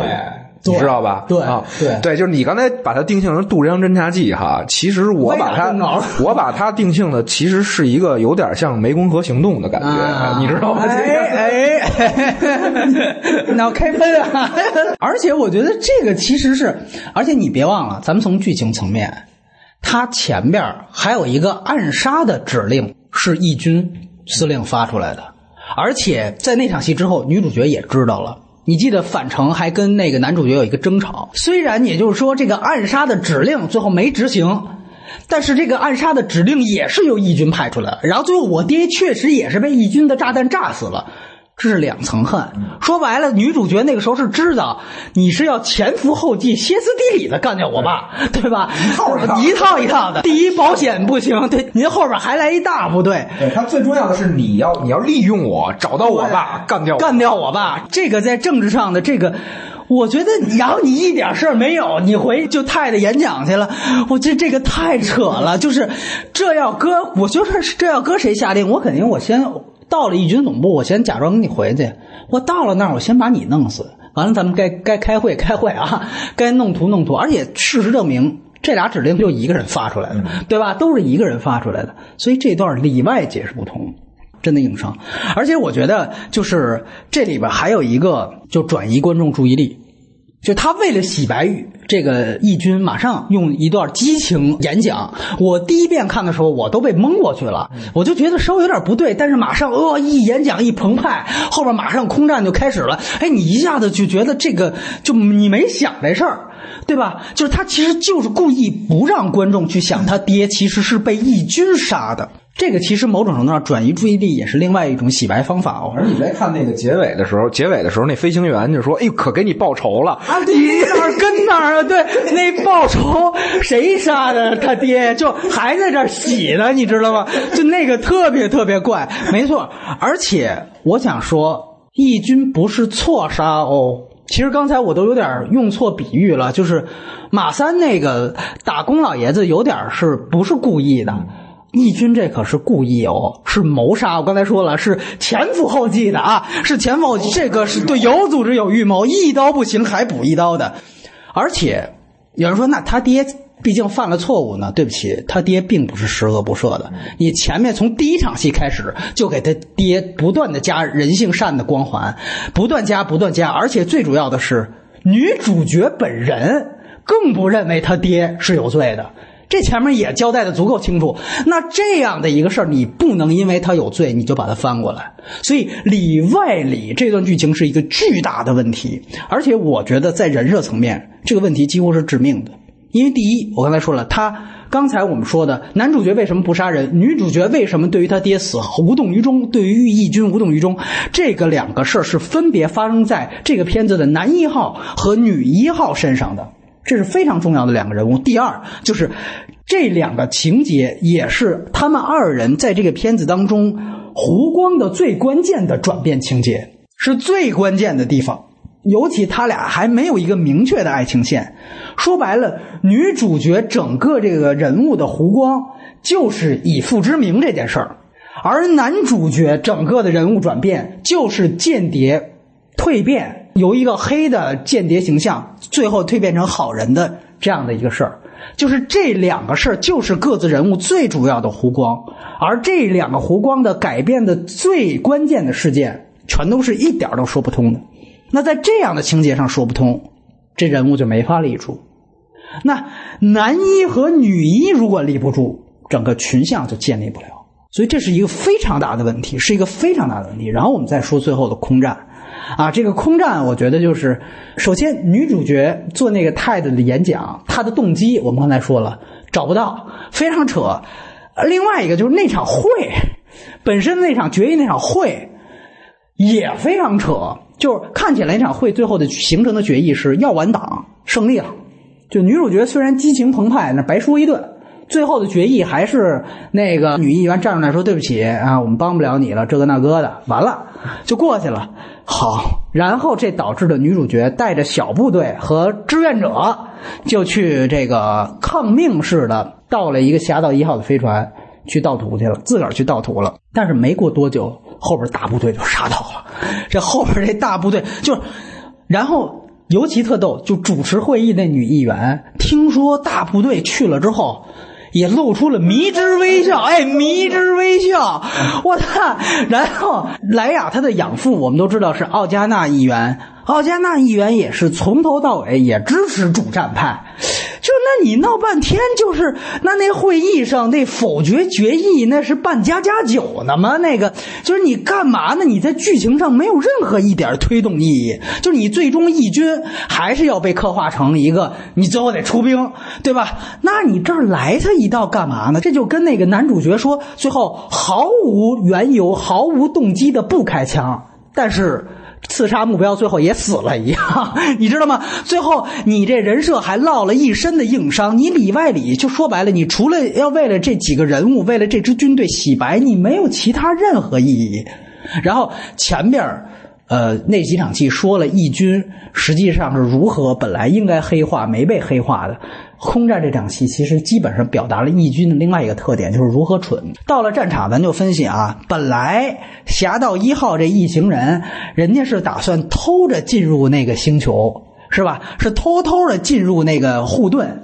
就那个那护盾就跟那手机贴膜一样啊！当然这设计我我想了，我觉得也太牵强了。就是你这个贴膜这设计，就是其他六部曲没有任何一个星球贴过膜，你知道吧？就是那你你像科洛桑那更重要城市，人家怎么不贴膜？就是你这个贴膜的，而且最最说白了就是女主角她爹。被打死那星球，那星球怎么不贴膜啊？那星球不重要吗？很重要啊！那帝国的整个的所有的死星的研发团队都在那儿啊，那都在那儿研发的。你研发的这要被炸了怎么办？那等等于就是酒泉基地啊！那个那怎么不贴膜？说白了，你还是为了让他爹死，给营造一便利吧。这边是为了让空战更刺激，给营造一困难嘛。这就都是非常顺拐的设计。这咱就不说了，因为空战戏毕竟还拍的不错。你就看啊。秘密潜入，就是怎么样去偷偷的进入这个这层膜，这个是间谍系的谍战系的戏码啊，这个套路方向是对的。这硬怼最后那个生打大场面那个就不对了。但是您这秘密潜入这一点技术含量都没有啊！你大家回想一下，他们那个匣子要怎么进去的？最后说白了是用一机器人的一句玩笑把这事儿扛过去了。就是说，可能咱们这编码过期了，说那过期怎么办？那大家都死在太外太空了。然后机器人说啊，我反正在外太空能活。但是大哥，你这儿连一回合的智斗和交锋都没有，真是靠蒙，真是靠蒙。对，然后就女主角对着他那原力石啊祈祷了一下。他妈祈祷一下就过了，我靠！就这，您这太糙了吧？就是让那水晶发个光，对对。而且就是你作为谍战戏，我还是那句话，你必须要传递出每一个回合得有紧张感的制造。你那一回合没有任何紧张感，我相信任何人看到那儿都会啊，就过去了，直接就下一场戏，就这个，而且。咱们这时候再说他主线任务。现在咱们带着侠盗一号的这个团队去想一想，他们做这个任务的这出发点啊，他们原本的计划是到了那儿潜伏进去，把图偷出来。他们原本计划是逃出来的。这个我相信大家一定要明白。你仔细去看这个电影，他们原本的计划是要逃出来的，他们并不是自杀小队，并不是说自杀式爆炸袭击，这这个可不是。可能那边说有声东击西，姜文那批可能就就炮灰了，那个可能就确实得牺牲了啊，有一个几率非常低的一个问题。但是我想强调，飞行员。和进图书馆偷图的这男女主角，他们俩本来是打算，而且确实也有机会撤出来的。大家如果想到最后那一幕，两个人其实成功撤出来了吧？两个人是死在最后那个死星的那个大的那个那个冲击波上，人家俩可是从那个大的资料库里边真正顺顺利利坐着电梯，堂堂正正的出来了。人家俩是有机会撤出来的，所以如果飞行员和载具没完蛋，人家俩是有可能像最后圣城那场戏一样，就在死星把这个城市点了之前的最后一刹那，就是在那最后一秒是突围出去的。因为好莱坞经常这样嘛，在这个最后星球或者是一个场面爆炸，最后一个突出去了。你前面有这样的铺垫，你是非常有可能出现的。这个计划他们不是自杀式的。我想说，这个前面剧情交代的非常充分。如果不认同的，你仔细去看，男主角还要那个飞行员飞行员说：“我干点什么？我我往哪冲？”男主角说。你就守在这儿，你得守在这儿。对我们撤出来都得靠你，而且告诉他你先不要暴露。然后你会发现，真正在炸弹戏开始之后，他也前面确实很长时间都因为男主角这个交代就没有暴露。也就是说，人家的原计划是要撤出来的。那么这个其实就是开始他们没想过说有传输啊这些招都没想。尤其我必须强调。因为他建立了一个非常大的前提，就是这个时候护盾是有开口的，这一点非常重要。就是在从始至终，他们想的这个计划的时候，护盾一直都是开着的，这也是他们逃出来的一个前提。那么是谁导致着护盾关闭了？大家想想，是谁导致了护盾关闭了？是他妈后来义军的大部队到来之后。哎呦，义军那个叉 E 上来，叮咣五四一通菜，完了，帝国那边马上把这个护盾关了，咔一下关上了。当关上了护盾，这个飞行员和机器人才和大部队断了联系。这个时候，他们更意识到护盾关了之后，他们逃不出去了，才临时想出来要架天线。去和大部队沟通，然后因为架天线，飞行员才不得不暴露，然后因为架天线才导致了甄子丹拉闸丧命，然后紧接着姜文撒农药丧命，是吧？然然后侠盗一号机毁人亡，对吧？这个才最后使得主角失去了最后死星在点炮之前。逃脱的机会，这是我党谍报工作的重大失误。重大失误。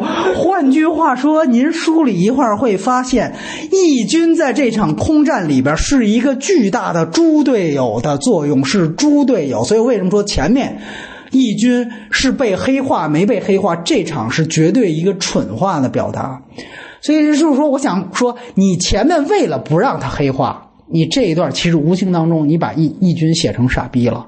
这里面我觉得有一个小的修改方法，我也想过说可以怎么办？你可以说，比如说在姜文他们啊，把这个声东击西的炸弹刚刚爆炸之后，就在这场戏之后，马上这小反派克伦尼克就下令关掉护盾。如果是这么你这么写剧情，也就是说把关掉护盾的这个锅直接甩给侠盗这伙人自己，那大部队来不来？那就是另外一回事。你大部队最后帮着戳魔，你还算是起了一点正面作用。但是您不是这么编的，我我想过另外一个改编方案。对，就是我那可能就更多，就是可能比如说女主角她当时就已经是跟这个义军有分歧了。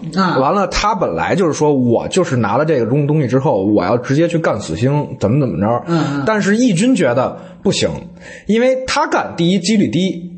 第二，他已经沦为了激进分子，他跟我们不一样了，所以我们现在的目标就是说，我们现在无论如何也得飞过去把这东西劫走，哎，对吧？这个时候呢，可能那边就是同样反派那边就是说我不管这星球里边的人死活死活，先下令关膜，观摩完了以后，我直接拿死星干掉他们，哎。把所有秘密捂在这儿。对。在这个时候，这场戏是成立的，而且而且会增加更强的悲剧感，就是和史诗感。对这个就就我觉得这应该是他做戏的一个方向。对，反而他选择了一个最解释不清的。对对对，呃，像我这个啊，就说为什么说你这是最成本我我我这成本最低的，但是我为什么想最后他也不能这么编？我觉得可能编剧也不是没这脑子，可能他想过他不能这么编，为什么原因在哪儿？就是你现在这么编呀，呃，等于是这个小反派非常机智，一下子就意识到这声东击西，马上把膜给关了。我觉得就是他不能这么编，是因为他也想把小反派给黑了。就说白了，这个小反派，这个克伦尼克在这里面也是一个被主创给黑到底的一个人。他其实这个片子，我总觉得他就是要黑帝国的技术官僚，就是他想说这些技术官僚在无论是政治权谋方面，还是军事指挥能力方面，基本上都是非常非常低下的。因为说句实话啊，就是这个片子你仔细去捋这个小反派，他这个智商基本上就是这个国产剧里边的这个鬼子的智商级别，就是他这个人设在这之前也没显示出他有这个脑子。就是说，咱们注意到姜文那边一声东击西，炸弹一一点炮。他这边立刻就上套，立刻就是落地窗那场戏，立刻马上马上把这个兵大兵扑过去，直到那个旁边人报告说啊，资料资料库啊，有人闯入了，我靠，他才反应过来，赶紧自己带着人就去。大哥，你这星球为什么贴膜啊？你最重要的不就是这资料库吗？不就是这图书馆吗？包括这个达斯维达让你来干嘛呢？不就是让你来从这个资料库调出这套死星的资料，去一条一条查指令吗？那你发现有人入侵，就你不用脑回路，你也能想到这群人目的是来干嘛呀？对吧？这很简单的一个事情，而且。尤其他也知道之前盖伦厄索就女主角她爹暴露了这事儿都暴露了，这还不够明显吗？不说为了赶快，你一到这个星球你就赶快排重兵去资料库去部署。不说这个，你反倒人家一带节奏你就跟着上套。这这个智商，他要是能想出。说马上就下令把护盾给关上，这都是三步棋以外的布局了。确实，他这个人设如果要真能编出这么来，那也是有硬伤的，跟他前面的这个智商是不符合的。所以说，这个我觉得本质上来讲，空战这场戏可能有一些点子，比如出门那场戏，大家觉得看着都很嗨，我也是。但是智斗的层面，那是真的一点都不高级。等于你想想看，就是一个义军猪队友。大战这个帝国弱智技术官僚，就是这么一场。就是那你看看那个我们刚才提到那个托尼，他写的那个《谍影重重三》，那你看那个智斗对吧？也是调虎离山，马特·达蒙和那个斯特雷恩，那是智者间的斗法对吧？那是诸葛斗司马是吧？您现在这好家伙，这个说。就是许褚打张飞，你这这个确实是我觉得，嗯、呃，但是你知道吗？就刚才我提到所有这些问题，说白了，你通过一个设置，你就能把它全解决了，就是你把它义军彻底的黑化掉。其实刚才你提到的这个政策也是。其实你前两天你看，对，修改方案，哎，修改方案也是一样，对。但是有人说，你这么一改啊，一最大问题就出来了。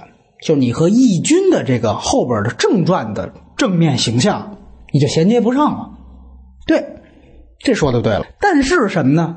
问题你现在也衔接不上，为什么啊？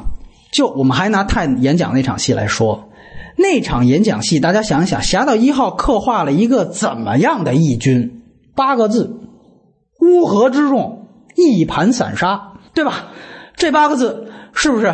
然后听说对方有一个死星，这还没怎么着呢，就刚听说有这么一事儿，立刻就有很大一部分声音 出来就说：“咱们解散吧，咱们秒跪，你知道吗？就秒跪。”都是张昭，对，都是张昭，那个张昭啊，啊，哪个张昭都行是吧？哎，这个 那，然后还拒绝了这个女主角的建议，对吧？啊，然后。您把义军给写成这样，那好，我想问问你，那你怎么解释在《新希望》里面，当奥德朗星球被死星给炸成粉末的时候，这支军队没有任何一点打退堂鼓的反应，你怎么解释？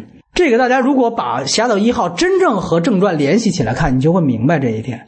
就是其实我必须得说，在这部电影里面，死星的这个毁一个城市的实验，全都是小打小闹。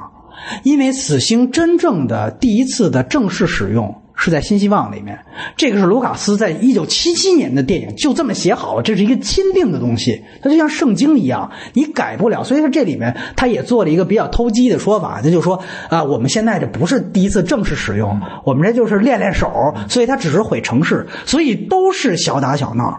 小打小闹，这帮人都秒从新希望里整个把一行星毁了，而且那行星不是什么。一个菜鸡鸡类行星，那是奥德朗行星，那是这个莱娅公主整个生长的地方。她的养父奥德加议员就在那个行星上，当时就被干死了。就是大家想，这一场女主角参加会议的时间，就是《侠盗一号》里面的这场时间，在真正的星球大战的时间里面，其实距离奥德朗星被死星炸毁。可能只有一到两天的间隔，只有一到两天的间隔。我们捋一下这个剧情：会议结束几小时之后就发生了空战，对吧？就是几小时，然后结束八分钟之后就跳到了新希望，就是新希望的开篇啊。莱雅在这个坦尼夫四号里面被亲爹给抓了，然后亲爹对他严厉拷问没有效果，然后塔金总督说：“你这儿没效是吧？你把他带过来，带到落地窗前，让他看着自己的老家的行星被毁。”就这么短的时间，整个在这样一个一到两天的时间里面，这样一个一盘散沙和乌合之众是怎么变成后来那样坚不可摧的？广岛原子弹扔下去，日本对日本什么效果，大家都能猜到吧？就是你这个事情，还是我刚才那句话，要知道奥德朗星不是一个随随便便的星，死星设计图其实在新希望奥德朗星被炸的时候还在路上呢。对于义军来说，当时那张图能不能到手，是不是被毁了，其实还不知道呢，是一个生死未卜的状态。所以他必须得在那个图到达之前，也有一个非常团结一致、令行禁止的这样的一个团队作风，才可能在那么大的一个危机性事件出现之后没有被喝退。这是人家新希望卢卡斯写的非常死的这样的一个基础人设，整个对于这个军队的刻画。你别忘了，还是刚才那句话，奥德朗星球当时整个的这个莱亚的养父奥加德议员就在那个星球上。那不仅仅是莱亚公主的养父，他还是义军的创始人之一。这个熟悉星战历史人都应该知道的，而且他是那一盘散沙里边主战派的代表人物，他是个鹰派代表人物。他在那个行星直接在新希望里就给炸死了，都没有影响到。说义军立刻就秒送一个主战派的人物都被炸死了，怎么可能对吧？这个在一两天之前，义军是像你《侠盗》里边写的这么怂呢，对吧？你这是不可能的呀，对吧？而且有人说那是估计是那场空战啊，给了这个义军一个巨大的定军心的一个作用。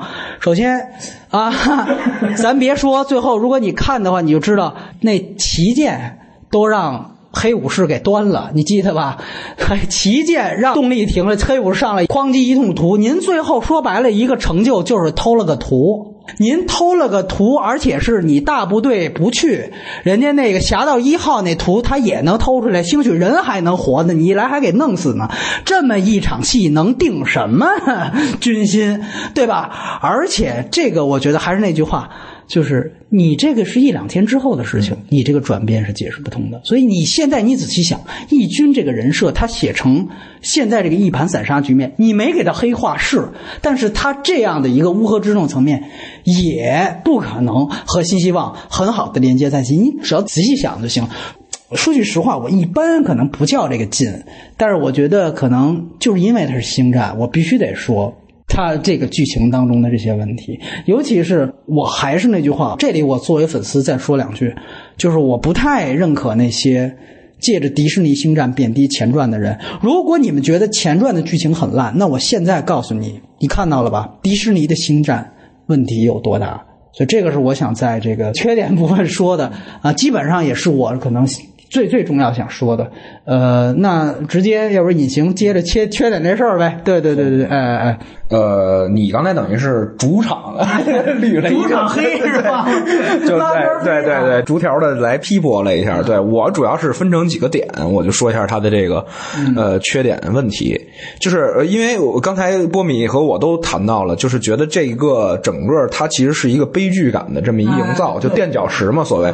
所以你从基调它最原初的设定来看，这部剧本身就是偏灰暗的。对，按道理来讲，就是绊脚石计划。对对。对，就就接过来了，对对。但是你看他最后呈现的时候，就是他在这方面有失控。我很认同那个就是波米的那个猜测，就是受制于迪士尼的一些方案的改动。因为什么呢？因为呃，一个是说就是。它的这个几条线逻辑是混乱的，对吧？就包括谍报人员啊，等等等等。就是你发现这个，你要是真的原来就这么设计这剧本的话，你不可能这些 bug 不解决。对，完了，第二个一个问题呢，就是说它发生了很多问题，是它的动作和戏脱离了。嗯，就是为什么我当时就觉得说它是一个湄公河的感觉，就是你像它的空战戏或者等等等等，实际上实际上是脱钩了，跟戏脱钩了。就是说，如果波米把它定性成一个谍战片的话，那么它的那些谍战片该做戏的点全都一笔带过，全都用顺拐的手法就带过了，直接推向了那个战争，对对战争场面。所以我觉得它这个是是一个非常大的一个问题，而且我觉得你产生这种问题的原因只。只有一种可能，就是你后期调整的，不是你原初就这么设计的。因为你可以看到，包括就是说这个。跟着他走的这帮乌合之众啊，什么之类的，就是你你可以看到他们其实都就是你可以去强化他们的那些属性，就是他们的那种中间立场的那种犹疑，但是在这一部里边就完全没体现。对，所以就是他留足了很多让你遐想的空间。你可以发现，你说哎，这儿好像可以来一笔，来一笔，来一笔，他都没做。他可能就是他原来其实是做了，但是又把这些东西都给删改了。嗯，那么从这几点来看呢，我觉得他问题就是有几个，呃，比较重要的是什么呢？第一个就是先说，就是他他这副线人物基本酱油。啊，他的副线人物基本上酱油。你指的就是侠盗这一团伙里边，除了男一女一之外，对，除了男一女外，就全全是酱油嘛。因为你你大家想想，就是因为我还看一文章说特逗，说这回甄子丹跟姜文不不酱油，酱油了，对，自己说的啊。对我还看看，我说这俩发挥什么剧作作用了吗？其实没有。你你跟你细嚼这汁儿，他没有。他们存在的意义是在哪儿呢？就是说，在最后一场大乱战的时候，其实是一三线视角，对，就是一条线是外。外边这空战。啊，对。对，一条线是这个声东击西，这服务器对吧？这图书馆服务器这里边的这盗资料库，哎哎，盗图，哎，还有一方还有一方面呢，是这外边的这个混战，对对对。其实他们留在这儿，无疑就是开一视角，插一眼，所谓 就是在这儿把这视角展现一下，就这儿别没一个主要角色，对，就是安排一主。但是你想，这主要角色其实那飞行员也在这儿呢，对。对吧？就没必要让他俩开呀，就这俩究竟起了什么那什么？因为我开始的。时候我还说，对我开始的时候我还说，我说那个这俩是不是？绝地武士是吧？就是那个什么，结果波米跟我说那不是啊，说他们其实就是一看门的。对对对对，完我哦，我说我才知道，因为我不真是不太了解。对，因为他那个他们算原力敏感者，尤其是甄子丹，但是他不是正统的绝地武士。对对对对，因为当时我看他之前那儿说的时候还说嘛，就是说他们这帮人现在就是原力都完蛋了以后，这绝地武士灭绝了以后，他们现在就在这胡作非为。让我觉得那你就是日本浪人，浪人对吧？那我那。你也是武士嘛？其实郭米跟我说，那没有光剑的都不是，他们称此算入党积极分子，连预备党员都不算。对，对，所以就是那他俩也没有带来一些原力方面的这些的。更多的支持，对吧？啊，就你知道，最后那个金罩子也是女主角摸着做摸着那水晶说的话，也不是甄子丹在那儿发的功。对对对对，就是副线人物基本上是酱油的，包括甚至说刚才提到小反派，嗯，对吧？他都是他都没有去展开这些，包括义军里边。这些东西，哎，对对，包括跟着他们来的这帮这个志愿军们，也都没有表现他们的状态，就是通篇的这副线，基基本上就是功能性作用，啊，这是一方面。第二方面就是说，它整个的史诗感是营造的特别不足的，这点是我们俩走出影院之后，就不约而同的就产生了这个感叹，就是。你他有让我们俩有这种感叹的这个问题，说明了两个，说明两个问题啊。第一个问题就是他确实是史诗感营造不足，但第二个问题是，你可以看到他是想尽力的去营造这种东西的。哎哎，是是是，对，就是他方向是对的啊啊，对。那何以导致史诗感营造不足呢？就是说，你因为其实所谓史诗嘛，是一组英雄群像，对对吧？你的英雄群像到最后的所有人的悲剧结果，才能带来史诗感。对，但实质上，你看呢，这里边因为你的副线全是酱油，你你的史诗感怎么出现呢？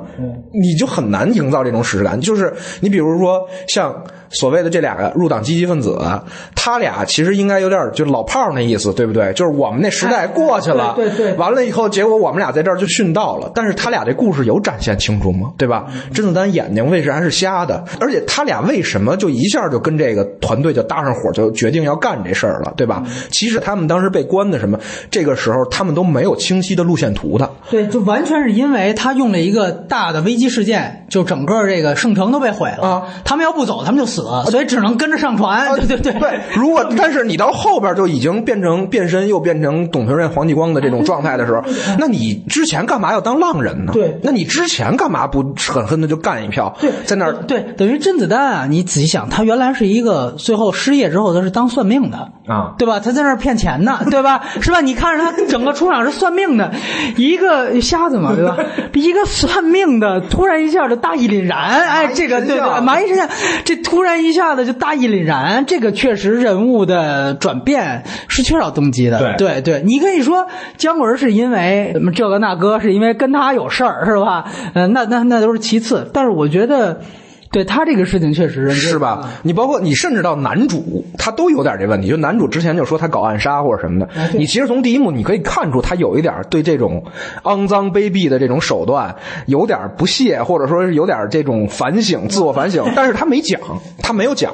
那他带来的那些志愿军就更没讲他们的这些痛苦，他只是用一句话，就是他们干过跟我一样的事儿。一样的事儿完了以后，就你你那你到最后，你通过一句话，你怎么能就光是一句台词交代他们这些人的状态？你怎么能在最后营造那些史诗感呢？我我这里补一句啊，肯定很多星战迷听完之后说，呃，这里面他用了一篇长篇一篇短篇的这个衍生小说来讲他们的人物前史，然后说你们要看过前史就，因为这个 E.U. 啊，我是读过一些 E.U. 作品的，我必须得得说，就是呃，延伸小说这个事情还是最后归结到原来我们跟原著党就所有电影的撕逼。我这次也不能因为我是星战迷，我就站在这一边，就我必须得说。任何电影观众是没有道理说看完这个片子回去，我非得再把，因为他那个短片，我记得离得最近的应该叫《帝国之音》，那个我也看了，我觉得没有任何道理把这两篇都得这个读完，完了之后，呃，才叫呃公允的评价。我觉得恰恰相反，你要读完了那两篇，你再评价这个电影，那才叫不公允。对吧？那你等于是把小说的剧情给脑补过来带进来的，所以这里我一定要补充。包括我们可以看到，就像之前呃我跟以晴聊的，就是说我也跟他说说这个甄子丹原来的人物小传是什么样子的，这个姜文是什么样。但是我相信，基本上除了星战迷，很少有人能从这两个现在他在电影里面本身反映出来的这样的人物信息。能够感知到这两个人物原来是有一个那么大故事背景的这么两个人物，所以我必须得说一句，这个是不能说因为他有 E.U.，嗯，那咱别忘了，新希望第一部星战出来的时候屁 E.U. 都没有，对吧？那他怎么能成为后来的那个星球大战呢？他是纯靠电影的完整度去打动的所有人。星球大战可没有原著小说，星球大战的原初就是卢卢卡斯把他脑海的想法写成了电影剧本，他的最原初就是来源于他自己的电影剧本。对吧？所以这个我想强调，如果说现在《星球大战》发展到第八部啊、就是外传这第八部的电影，需要靠 E.U.，需要靠延伸小说，需要靠动漫，要靠游戏来去解决电影里面的这么多 bug 的话，那《星球大战》是无疑是退步的。对对对，嗯对，就是因为这个事儿其实特简单的一道理，就像我们比如说去做一个任何一个电影作品，或者说是编剧去写一个剧本，你说我写完了，我旁边给你附一说明，那没有用，对太那没有用。所有的导演阐述啊，编剧顶多是给演员对看，这个阐述都是给工作人员，没错让摄影明白我要表现的是什么效果。对对那不是说你到这儿买电影票，我再给你附一阐述，里边没讲，那这个作品是失败的。对啊对，就是那我直接看那不完了吗？对，啊，如果是电影，只有一个评判标准，就是出现在银幕上的最终的那个东西，就是你解读的文本。对你不能再掺进来任何一点东西。你说导演还有一临终遗言，就是那那那没用，那个。对对对，就是可能很多人会，如果按你那么说展开复线，那你就没有功夫把这故事讲完了。其实我觉得完全不是，因为它里边啊，就有大量戏，就是我觉得是废戏。你比如说那个飞行员，他过来那个。类似于假巴的那么一玩意儿，就大章鱼触手啊触触手啊咵又又，其实这飞行员的前面的戏特别多啊但是有啥意义呢？他无非就是一开飞机的，对吧？你把这戏交给绝地武士，对吧？你你交给甄子丹跟姜文展现这个交给，任何一个路人甲都，行。交给任何一个路人甲，让他们去完善一下他们的这种前史、这种设定，都会给后边的这个整个史诗氛围的营造加分。但是他没有这么做，对，这是就是史诗感营造不足啊。第三点呢，就是说他其实这部剧就是说，因为以上面那几种问题，导致他其实主题有点不明显。它的主题不明显的，就是怎么说呢？就是它的主题好，仅好在于刚才我们探讨的那个设定上，也是我们揣度的。就是说这个绊脚石这个设定它非常好，它可以让你更黑化，更去讲这个事儿，但是它没有把这个东西呈现出来。因为我看星战的时候，我觉得这个星战其实很吸引我一点，甚至说能让中国观众接地气儿的一点，是因为它有一个哲理性的东西在，就是讲原力的阴暗面和原力对抗的这种此消彼长的东西。就是我们经常中国观众可能就是中国人一听见的就是啊，就反正这个就是天下大势的感觉嘛，对吧？他有这种东西在。那那在这种东西，你就可以看到，无论是在任何一个情况下，正义的一方都随时有可能急转直下变成哎，变成黑暗的一方，而黑暗的一方又有可能就是他的黑暗的存在是有道理的，是有逻辑的，他不是说完全的一个大傻逼、大反派，就是为了搞破坏，对吧？就他是其实他的是有他的逻辑的，这两个东西是此消彼长的一个状态。那么在这个过程当中，我认为义军当中的适当黑化是一点问题也没有的，包括去展现那个帝国里边的一些问题，它其实都是在给后边埋伏笔。那么如果你作为一个前传的话，你应该把这一点给点明，就是关于原力的此消彼长，就因为它。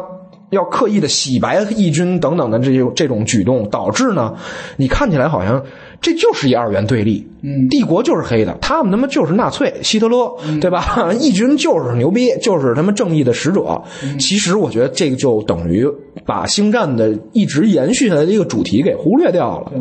对，这是他挺大的一个问题，挺大的一个缺憾。我也是捋了一下，就是说，也是下一个问题啊，就是说，说到他这个角色塑造的这个问题，就是你可以发现，这个最主要的这个女主角，她其实在全片当中是没有成长的。没有弧光是吧？就是他没有成长，他的人物，你想想他的所有动作，是因为我之前我我跟我爸分开了，我以为我爸是个那什么，中间我发现我爸其实是好的身在曹营心在汉，哎敌营十八年，哎，对对对完了后来我去救我爸，结果我爸最后给我一托孤，完我就得他他的所有动作是被动的，对对对，他没有主动性。其实这不是一个女性主义电影。对对对，他的所有东西都是被指使、被告知。那么你按照正经的去剧作的这种角度，复仇是一个编剧特别喜欢的主题，对，就是他特别愿意去展现。刚才我就是罗列了一下，按照常理的套路来讲，应该是父亲的死导致了女主角的绝望。就是他就觉得说义军已经是不可靠的了。为什么不可靠？因为现在义军他只是打着一个反抗帝国的旗帜，实质的官僚集团对在里边搞这个啊，所以我应该像那个这个大小眼儿，就那个那个老黑黑人黑人一样，对哎，成为一个极端的极端主义者。对，但是我现在不得不倚重。他们的这个力量，去完成我爹的遗志，所以这时候是双方在智斗，双方在互相利用，但是在会议上斗败了，他也没辙了。这时候他能选择的就是。我是不是得自己去干这件事儿去，对吧？这这时候你也要突出义军里边的分裂，对吧？当然是有倾向于女主的，当然还有是官僚化这一部分人。完了之后导致就是后边的结果就是这个，呃，顺延下来刚才我说的那个结尾，就是这个女主他们去完成这些动作的时候，唤醒了更多义军里边正义的这一方，意识到这个行动的问题，包括这个官僚给义军带来的一个就是害处，等于他们自己有一个政权更迭的这么一个系统，才导致了新的义军崛起，就是你才可以连续后篇，就是说义军里边把那些所谓官僚化的那些既得利益者给。洗了，说白了得开一遵义会议。哎，对，这对开一遵义会议，这个时候再加上女主角他们的牺牲，才唤醒更多后边的这些义军前仆后继的接后边的这个正传的故事，对吧？我觉得这个就顺下来了，而且这个在这个人物的主线上是没有问题的，而且你后边这而且在这个铲除异己过程当中，必须得把女主角复仇这事儿。对，就直接就给这个动机就给顺过来了，对。对吧？你必须得，比如让他就把这个下令杀他爹这人给干了，这个是必须的，对吧？对对对，就是呃，刚才间谍间谍的那条线，当然波米刚才已经说了，就是说他的这种种问题，实际上这就是一个一代宗师里边赵本山说那话，一个是里子，一个是面子，后边大家看的是面子卢克是吧？是他们的这故事，但是他们这一波人就是那里子，就是赵本山，对对吧？他们干的这些事儿，那这帮间谍也好，这帮那什么，他们的那种黑化，他们那种官僚化的义军的这种。就是去执行任务，导致他们的人性异化等等等，没有展现。对，其实没有太多的展现。你在这方面你就看到，就是说这些人物都缺乏的那种转折呀，那种人物的性格塑造，就是他的人物不立体。就是一个群像电影，其实不在于说这个人物啊套路。其实群像电影最要就是套路，大家一看这角色马上能对位，他是谁，他是谁，他是谁。其实这是最好的效果。但是最忌讳的是，你讲那一堆人，哪个人都没讲清。那么它直接导致的就是你故事最后没有触及主题，没有最后的一个效果。嗯，对，恰恰就是因为它这几条线就缺了这个，所以导致你看它这个片子的时候，要不是说它场面够炫，要不是你对后边的一个整个的衔接有有所期待的话，其实在中间是脱节的。对你很容易就说，哎呀，这干嘛呢？就像湄公河的那种感觉一样，会给你造成这种。当然，这俩还是有很大的区别的啊。嗯嗯，完了，后边一点呢，还有一个问题就是说，它的废戏太多。就是刚才章鱼的这场，对触手的这场，包括这个后边的这个开会等等等等，这些戏。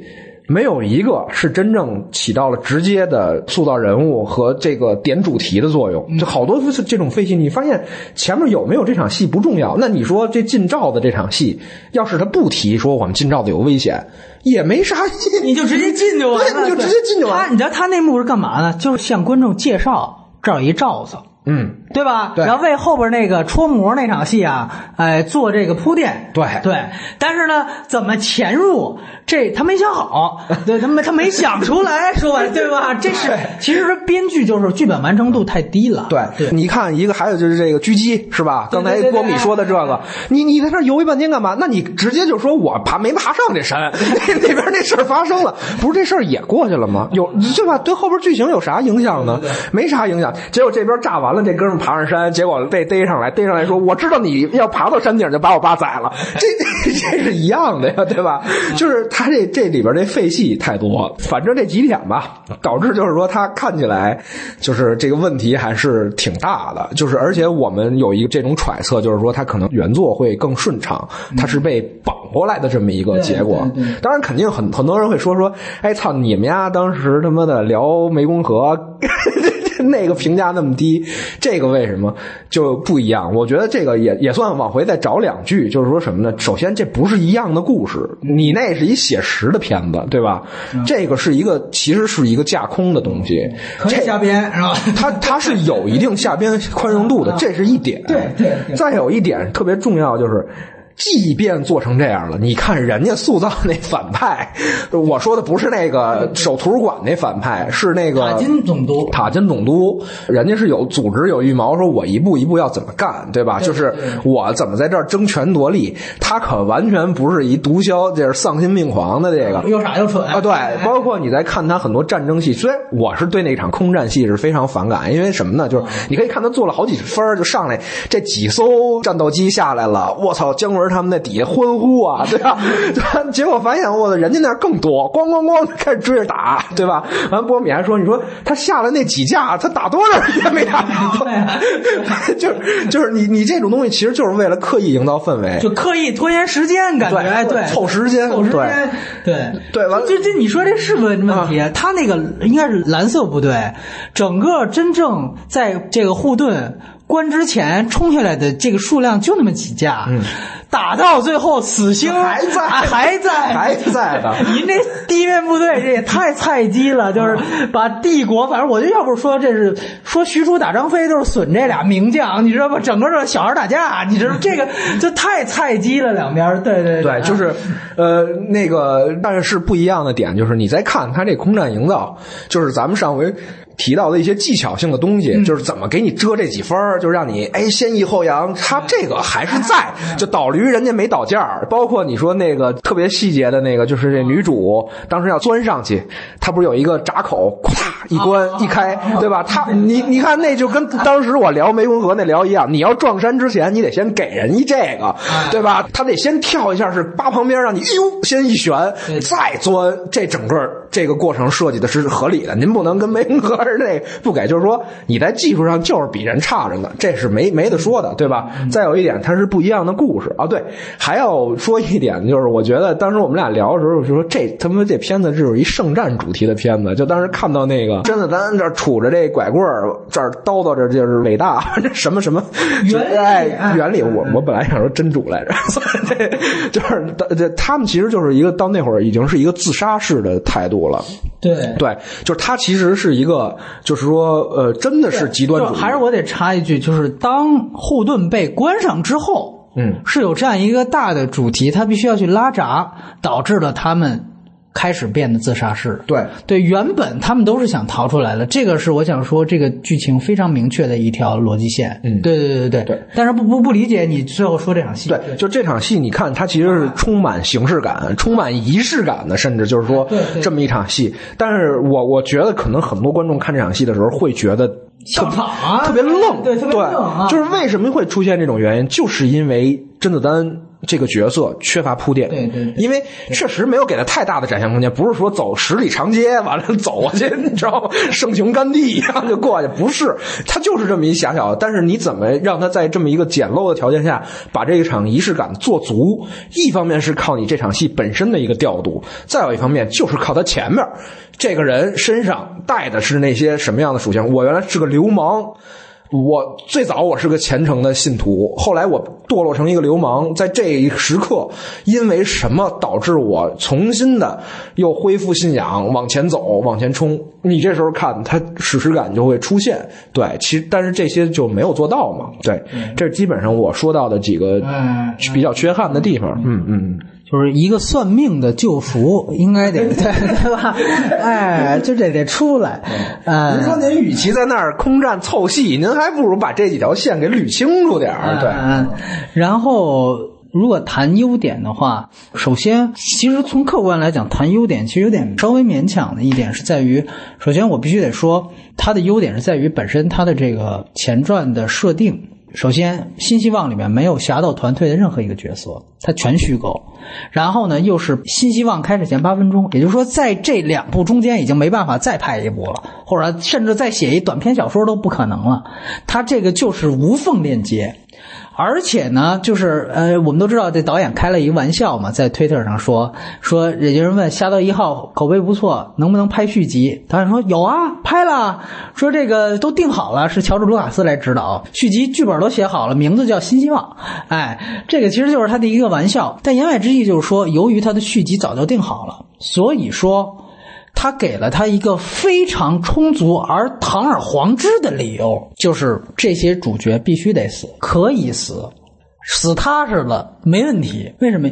因为正传里边并没有他们，所以这是一个特别堂而皇之的理由。尤其迪士尼，我们都知道，他们在这种做 A 级大片、两亿美元以上大片，是基本上几乎不可能做到主角死的，对吧？大家知道都有主角光环这个事儿。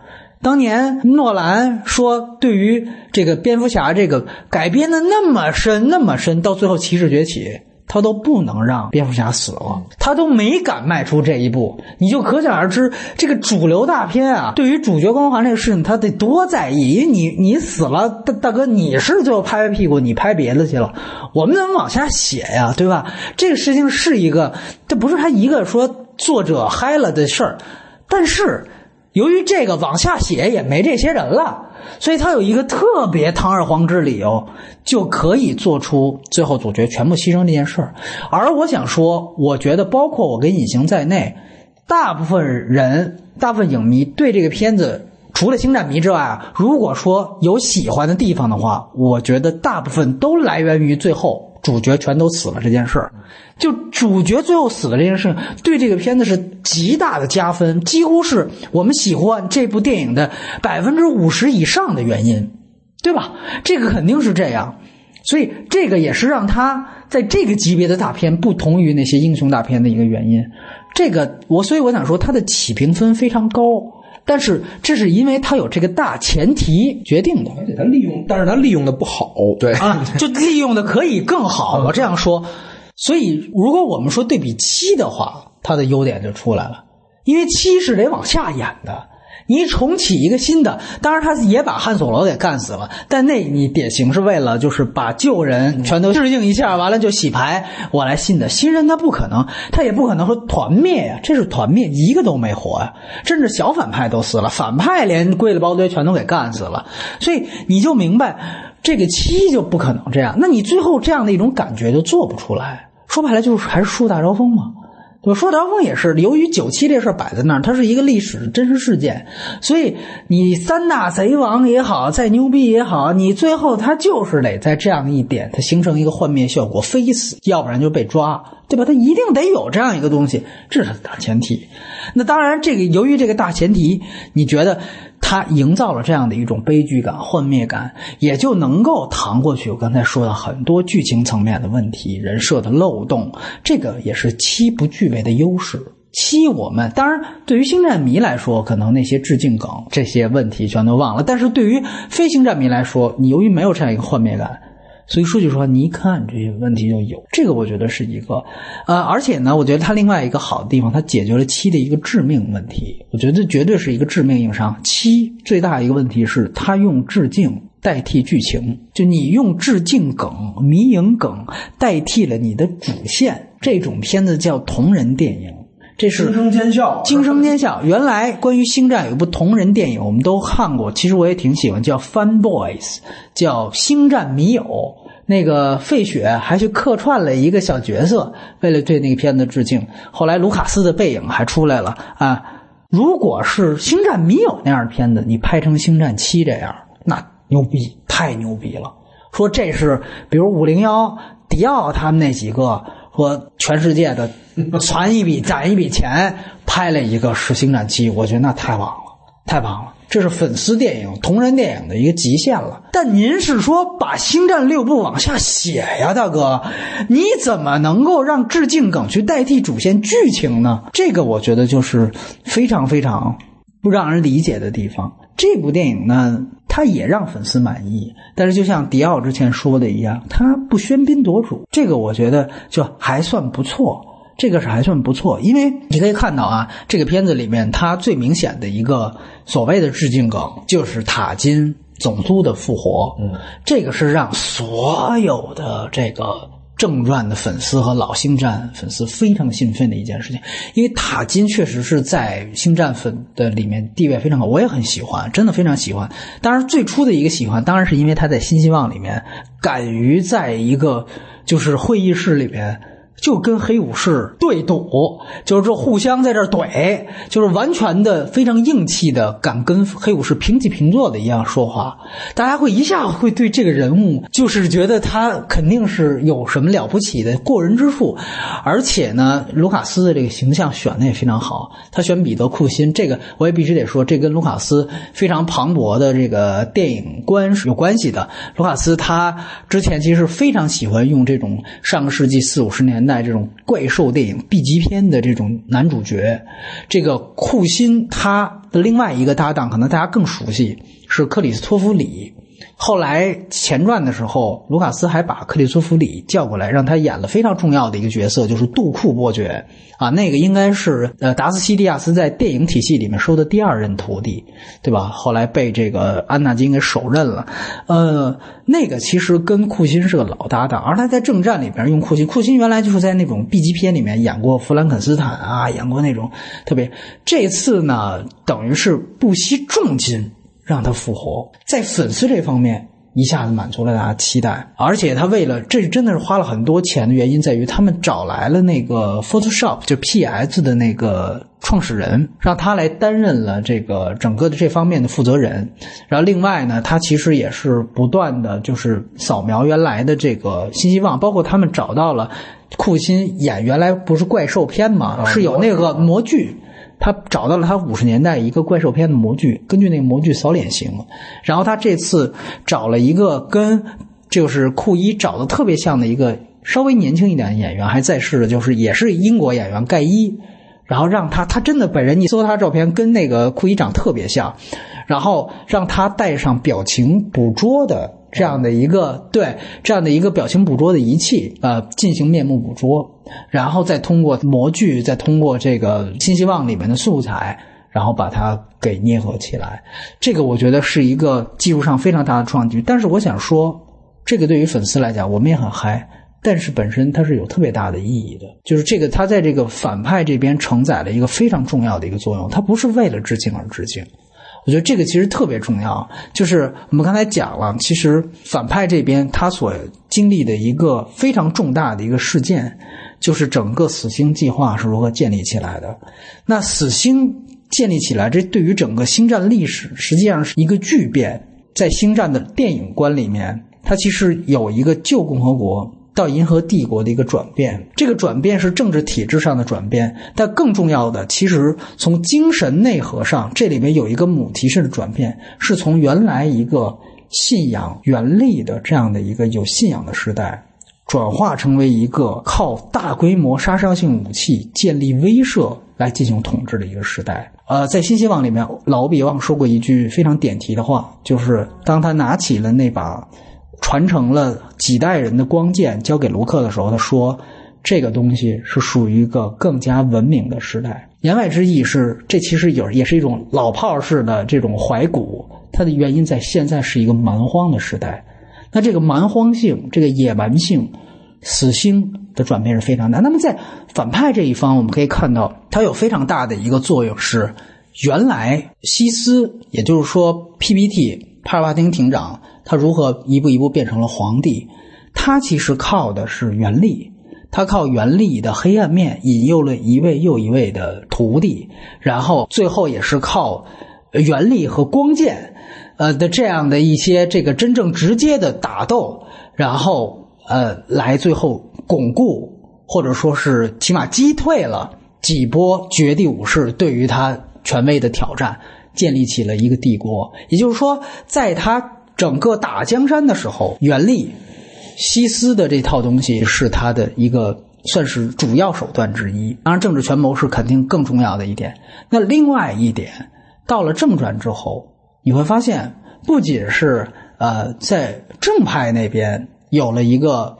光剑和镭射枪到底哪个更重要的？韩索罗说：“你练这玩意儿干嘛？”跟卢克说：“其实我觉得我我这手枪更快，对吧？这个本身是一个底层上的，就觉得你说白了武士刀没用啊，哥们儿，现在这都有冲锋枪了，对吧？你还那那舞刀弄剑的，这耍呢？你这是当时他们形容这个叫巫术嘛？”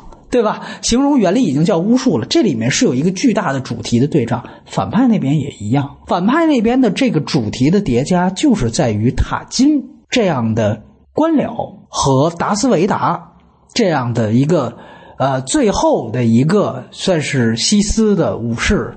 在电影里面是最后一个啊，当然这个这个后来他他妈又又写新的了啊，就是是这样一个从旧红国时代遗留下来的一个西斯武士，他们之间的一个交锋，这个交锋是新老交锋的。那这个新老交锋，我们都知道前传通过三部曲交代了达斯维达那边发生了什么，但是我们从来都没有想过，哎，这些这个拥有死星的人，他们这个上位过程是怎么样的？所以这个其实是。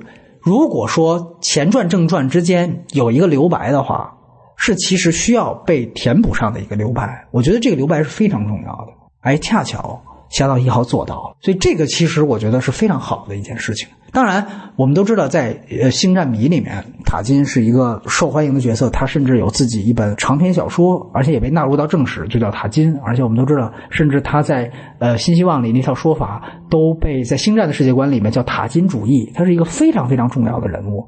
但是我也想说，另外一个，他这个整个前史做的很对的一点，就是在于我们必须得说，皇帝除了一方面他是靠原力收罗了像黑武士这样的人，但另外一方面。他还有刚才提到的耍政治权谋的一批，所以一个靠耍政治权谋两手抓的这样的一个人，他所建立起来的这样一个体制，必然也会有和他一样的这样的人。这个其实是一个巨大的对于星战政治观的一个非常好的一种贴合，就是什么样的体制最后造就什么样的人。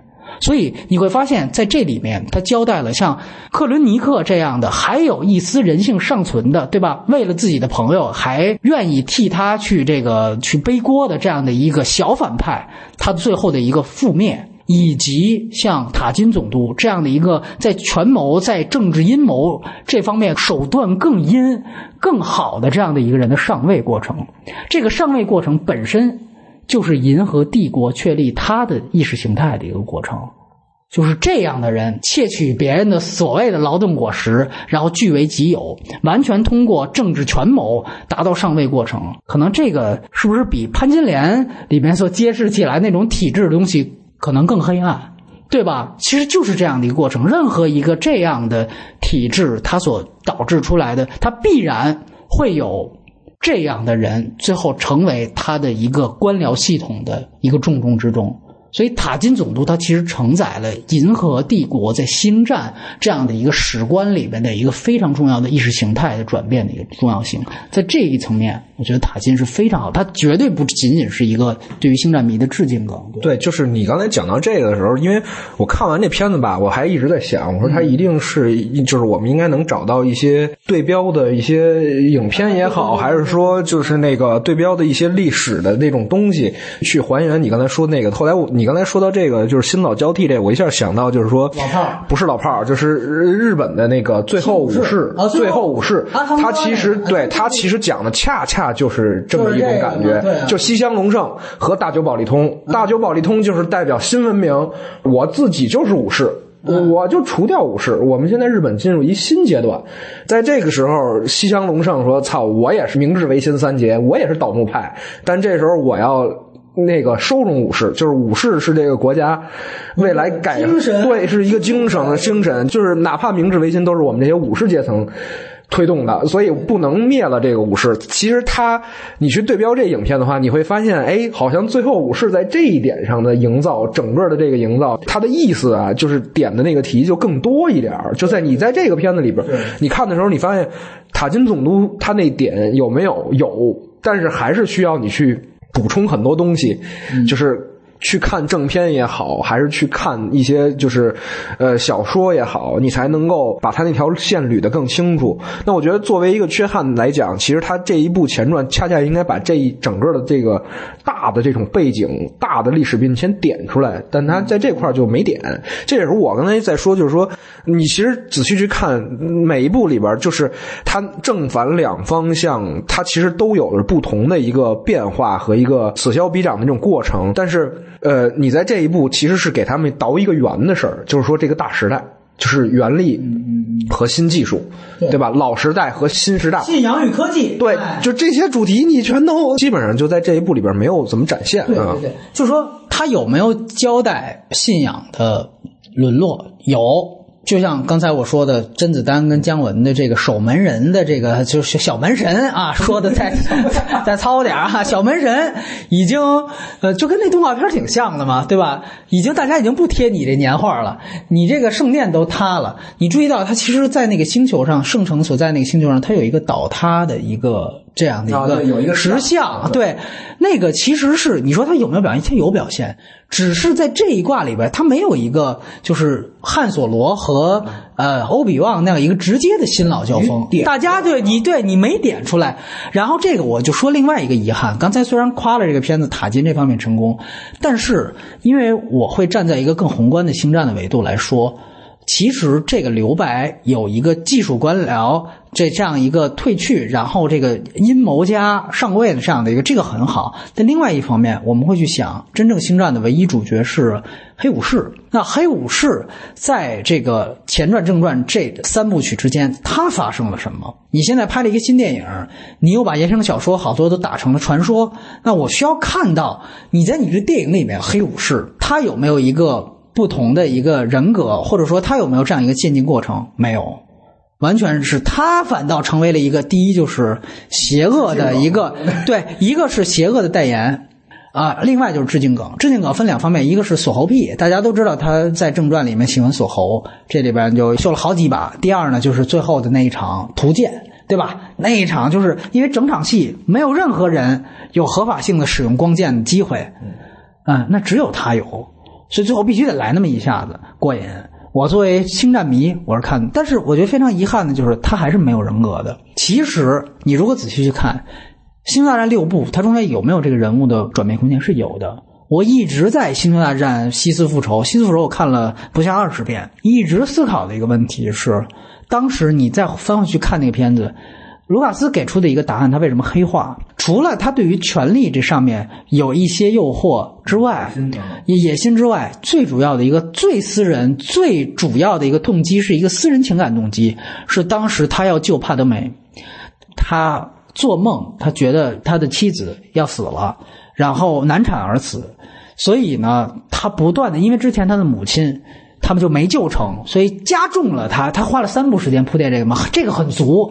他就更不能，我我妈我已经没救成，我妻子这次我坚决不能再救成。这时候突然，议长告诉我，你加入黑暗面，你就能救。这大忽悠，我靠，那当然这太有吸引力了，对吧？这个那好吧，那咱们就他最后就同意了。所以你会发现，最后他这个私人动机是特别明显的。但是我们都知道，在结尾。帕德梅就已经死了，他妻子已经死了，甚至某种程度是被他所杀。这是一个典型的卢卡斯用的一个俄狄浦斯王式的悲剧，对吧？他因为要避免这个难产的这样的一个预言的发生，最后反倒呃就是自己亲所杀，这是一个俄狄浦斯式悲剧。但是这个都没问题，问题是那于是乎他在他加入等于是原力黑暗面最重要的这个原因已经没有了。我变成黑武士之后。我是因为我已经被削成残肢了，所以我变成黑武士了。但在这个时候，我发现我的妻子已经死了，孩子不知道是不是可能也就一块儿一就一尸三命了。他甚至都不知道是什么龙凤胎，对吧？那这个时候他是应该是一个什么样的人设？这个其实是你可以给大家遐想的，他是行尸走肉吗？但其实好多延伸小说里面并不是这样，因为他有一个足够的对于权力的这样的一个欲望。但其实，在前传的电影里面，你注意看西斯福说，他对于权力的欲望，这个是他一个很次要的理由。他真正对于最后他加入到这个这个原力黑暗面，是因为帕德梅啊。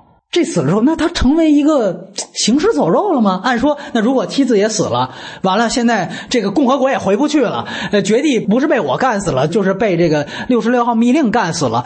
那反正那我怎么办？那可能是一个行尸走肉的状态。但你发现这部里又不是。挺有范儿了，对吧？挺有范儿了。其实，其实刚才我说那点，也就是说，就是其实黑武士有很大的做戏空间。就是说，他其实是属于什么呢？一方面，他是反对新技术的，对呀，因为他本身就倚仗着原力的力量，其实就是原力的另一面嘛，对吧？那他深谙原力之道，他也知道，就是说我想要获得这种长久的力量，我不能彻底销毁原力，我必须要有它。他其实在这个时间段，应该是一个在夹缝当中。比较这个 比较，因为说白了，原来绝地武士和西斯的较量，某种程度上是教派之争，有点像，比如说什叶派和逊尼派，那真的也是见刺刀见红的打，那绝对是就多多少个他们之间的这种，其实都是因为不同教派。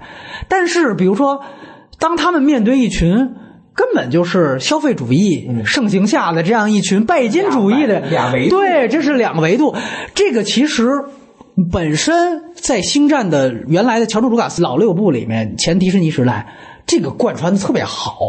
就是你会发现，一方面，尤其最后新希望他跟欧比旺老欧比旺那场打，其实不本质上他有一个徒弟向师傅复仇，有这样一种恨，一种怨气。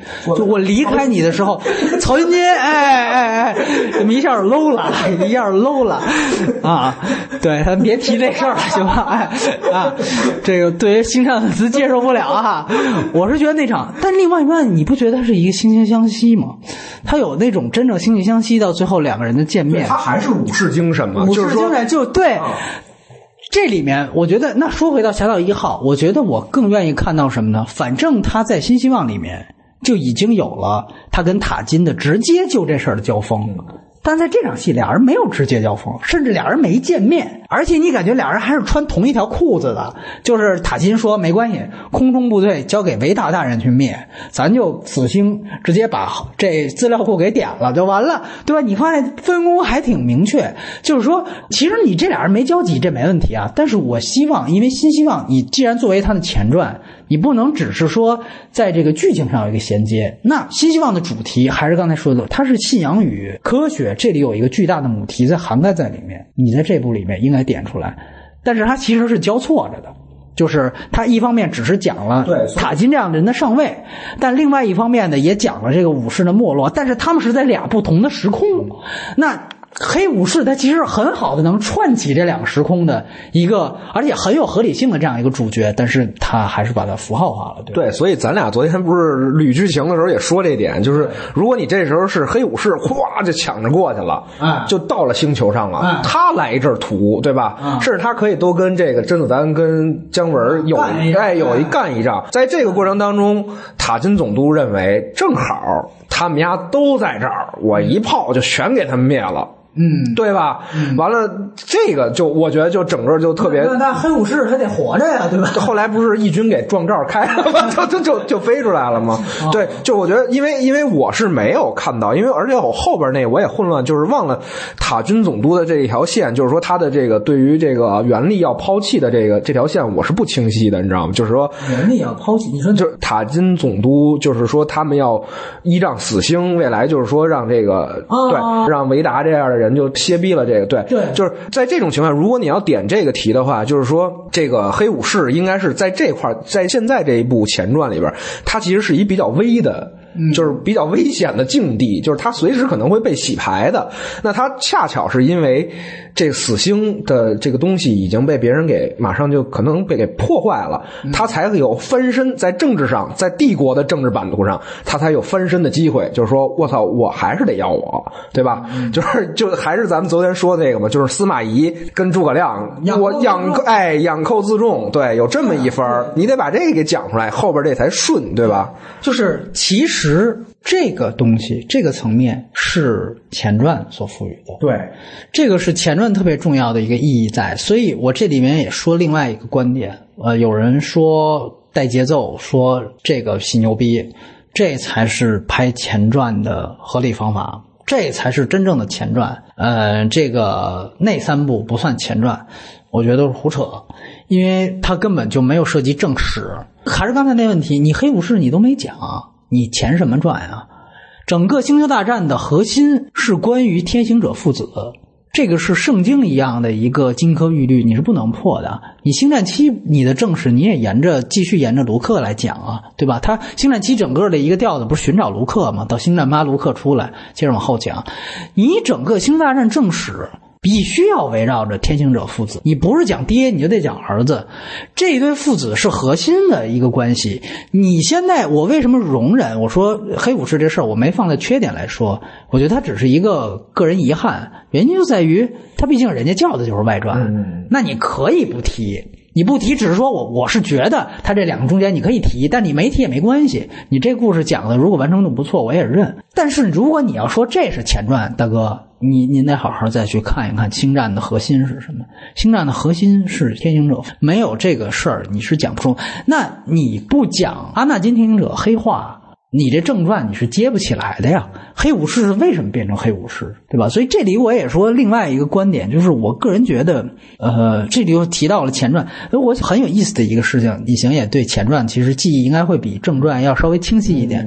其实很有意思，就是其实前传为什么我说这一部在塔金这条线，它跟前传有一个一脉相承的地方，就是说它其实它传递了它。跟前传一样的，前传是透过安纳金的视角传递的一个卢卡斯一贯的一个想法，就是他对于一切体制的不信任感，这是一种很虚无的一种感。就是说，首先，他某种程度上有点像咱们现在被官方批判的这种历史虚无主义，他很像这个事情，就是他对于一切体制都是不认同的，或者是觉得幻灭的，就是独裁体制当然不好。对吧？这个都明显，但是腐朽低效的、等级森严的绝地长老会就很好吗？这个其实可能它还不如帝制呢。这个是前传里面在真正你如果细看前传，它传达了一个非常重要的一个意思。侠盗一号把这种气质传递下来，就是什么呢？帝国当然是值得反对的，但是义军和极端分子。就是我可以依靠的东西吗？不是这样的。而且，其实他正反派方面其实都有这种小人物对于体制的这样的一种，他是有这样一种关系。就是反派就是那个我刚才说了，智商、情商都为零，这个金水天为零的这个克伦尼克。所以，就是这个其实是一个非常好的东西。就是而且，就你比如说，当他把这个克伦尼克。加入到他和塔金的矛盾的时候，你会发现，最后他让整个这些对于体制、所有对于体制不信任的这些小人物，在最后死的那一刹那，反倒他们俩形成了一种互文关系。你发现没有？在最后死星点亮的那一刻，就是即便克伦尼克是一个刚才说到了这些都为零的这样的一个小人物，但当他被人踩在脚底下的时候，沦为垫脚石的时候，你会因为他是小人物。对他也有那么一点点恻隐，这个是这个电影我觉得最好的一个做戏的地方。这是一个小人物的悲歌，是两方的棋子。对，两方的棋子最后都毁在了最后的这一个地方。你会发现他们在那儿争什么呢？嗯两个人的这种争斗都是徒劳的，你们最后都是要被牺牲掉的。对吧？这个我觉得是一个非常好的，只是说他正派，他为了塑造英雄啊，他又没有。为什么说那这个其实就必须要谈到前传的问题，就是他为什么可能对前传有传承，但是他没有那么彻底的原因在于，其实前传你仔细想想，它是一个反英雄的电影。我觉得前传是一个极其特殊，就是因为它正传太成功了，所以给予卢卡斯一个特别大的自由度。你仔细想想。像《星球大战》这个级别的好莱坞这种 A 级大特级大片，对吧？甚至《速度与激情》都不是这个级别的这样的大片。大家仔细想，包括漫威的东西，哪有一个纯粹的反英雄的一个系列呀？但是你想想，《星战前传》这三部曲，你把它单拎出来。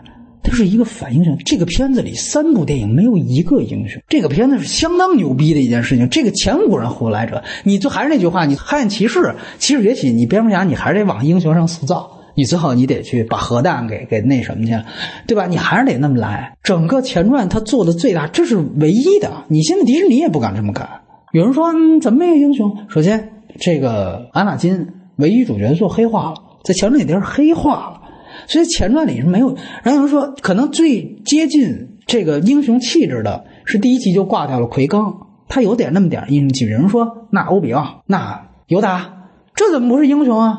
这大正派，这个那个，我告诉你，你仔细去看前传的三部曲，最孙子就是他俩，最孙子就是他俩，在星战圈里边，他们俩有俩外号，哎哎哎，郭郭德纲又来了是吧？呃，把尤达叫尤大。啊，这是一个吧？哎，还有一个管这个欧比旺，因为欧比旺在台湾的翻译叫欧比王，所以有人就管他叫续命王。哎，当然这个这个跟这个长者啊，这个没有任何意义关系啊，主要是说什么呀？他主角光环太强，就是所有的危机人家都死了，他老能活下来。这个是迷影的一个，对对对，一个吐槽的一个事儿，就是这个我觉得是特别重要的两个事儿，就是我就说一个细节吧，因为这是一个其实算外延，一个细节，你可以仔细想想，最后刚才咱们不是说俄狄浦斯这事儿吗？阿纳金是怎么杀掉的帕德梅？就帕德梅是怎么死的？说白了，呃，表面上是当然是被这个那黑武士给自己给原力锁喉，锁喉屁就给弄死了。但他为什么锁喉？是因为当时。你再把三的剧情过一遍，就是帕德梅去穆斯塔法去找这个自己的丈夫，她为什么要去找自己丈夫？是欧比旺先去找的她，告诉她说你丈夫现在黑化了，这个那个跟他说一堆，然后他不信，他说你别跟我说我不信，完了呢，这欧比旺就佯装就走了。他等于就算准了，他媳妇儿一定会一听说这事儿。虽然我表面上跟他说不信，但我第二步一定是驾着飞船我去找她丈夫。这样我偷着进你的飞船，我就能跟着你一块儿把安纳金找到，然后最后我执行这任务。说白了，最后这个帕德梅是让欧比旺当枪使的，就跟这部这一样，跟这部这一样。完了，你再想想，当时就欧比旺是怎么想出这招的？是尤达让他做的。尤达当时说，他们发现了这个录像，发现这个呃图这个绝地武士殿的这个是就是安纳金本人。然后那边议长已经称帝了，完了这唯二的俩绝地武士就说：“那咱们就一边干一个去。”我比方说：“那我去干皇帝去，我下不了手。”尤达说：“啊，你啊，就你啊，你打不过皇帝。”我去打皇帝，你去把你徒弟给废了。那说我下不了手啊什么的。他说：“那你也反正你也打不过皇帝，你你就得这么来。”但是他又说了一句：“他说那我找不着他在哪儿，我也不知道。”然后你会发现，这时候刘达说了一特别鸡贼的一话，他就是说那意思啊，也是倒装句的那种，就是你利用。那种方法你去找，等于他提示了他一句，他才想了这么一招，他去找帕德梅。其实你仔细想，尤达肯定在这之前就早就知道阿纳金跟帕德梅的这个私情这个事儿了，包括原来阿纳金还信任他的时候，找他去打坐。找他去悟道，说他有很大的疑惑。你看那个时候尤达什么表情？就拿几句那种禅师段子里禅师说的那种正确的鸡汤话，就给他打发了。但实际上，以尤达的这种记本上了，对原力的这种预知度，他肯定知道是什么事儿。而且你就看第三部，整个绝地长老会就完完全全是一个被黑化的一个形象。呃，包括让安纳金做双面间谍嘛。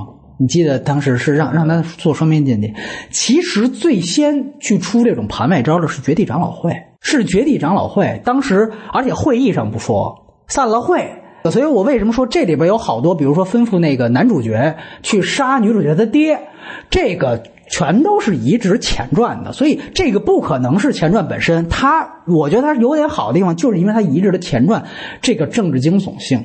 这是政治惊悚剧套路。表面上开会不说，私底下说，呃，我们议会决定了，让你去接近议长去做间谍。那纳金想啊，那你会上怎么不说？说这事儿没法记录在正式的会议里。你说地下，哎，你是地下党员，对对，就这种其实一下子就东厂化。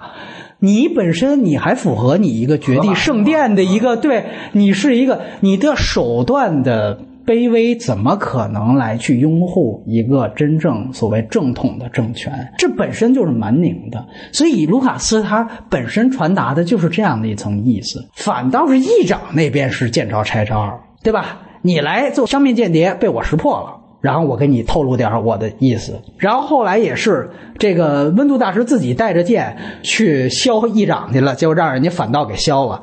都是你来打我，我见招拆招。嗯，我这是静观其变。当然，你可以说他更老谋深算。那你另外一方面，我等着你犯错，你结果一步一步棋全走错了。所以这个其实是一个，当然这个走错一方面是因为。这个绝地体制里边，像温度那样的人确实是有勇无谋啊。他另外一方面，就还有就是尤达这样的这个大腹黑这样的政客，他们是属于说白了就是旧共和国的腐朽。它体现在哪儿啊？它体现在哪儿？你议长那边、议会那边是体现在有一个想篡权的人，但是苍蝇不叮无缝的蛋，你这个缝是从哪出的？就是从绝地长老会这儿出的。所以前传绝对没有表现当中的那么肤浅。他其实表达的就是这个东西，你最后你会发现，主角是被他妈是这帮绝地武士给卖了，他被逼不得已他才黑化的。这个实际上是一个，你说他宿命也好，这个实际上也是被逼到这份上。包括欧比旺让他做双面间谍的时候，阿纳金传达了那么多次，说我觉得这事儿不对呀，你们这这手段不光彩啊。哎，你看欧比旺是什么反应？还是啊，你就算了吧，你就忍了吧，这个那个，他没有表现出任何据理力争的态度。做大事不拘小节。而且 而且你就知道为什么我说奎刚算是里面稍微有点英雄气质的人。最后那场戏你还注意到，就是那那场戏议长已经算准了，他说我猜这个现在的这个分离联盟组织的这个将军他在哪个星系，然后你们现在要去抓他，你是最适合这个任务的人，但是我觉得杰地长老会是不会信任你的，你看着吧。接回去开会，果然绝地长老会那边，他主动请缨说我要去打他。你说他要是真正领了这军令去，没后边的事了吗？哎，确实全都让人猜中了。我觉得你不适合，我让欧比旺去。这个时候欧比旺一句话没说就把这军令认下来了。这要是奎刚在，奎刚是敢在这样的一个绝地长老会去跟这帮老人政治的这帮人去怼的呀，对吧？去怼的呀。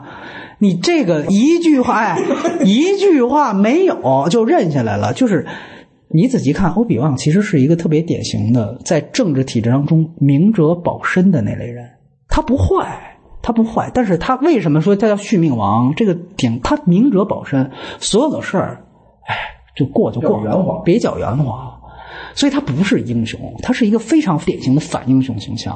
所以，而且你包括你，比如之前去伦敦星战展，我为什么说给我很多启发？就是说他会讲为什么同样卢克也是先后遇上了欧比旺和尤达，安纳金也是先后遇上了欧比旺、尤达，奎刚很快就死了嘛，第一集就死了。哎，为什么卢克最后就成为了一个英雄？原因特别简单，因为他遇上的欧比旺和尤达，他们自己就没有成长吗？也有成长。他们自己就不是另外一道境地吗？是另外两个人都是下野的状态，都是自我放逐的状态，在那样的一个时候，可能才能真正的说点真真，像一个怎么说，像一个师傅一样，他的师傅的属性才能更强，你懂我意思吧？否则在体制当中，那不仅仅是师徒关系，你会发现他们所有人都有一层政客跟政客这个之间的关系。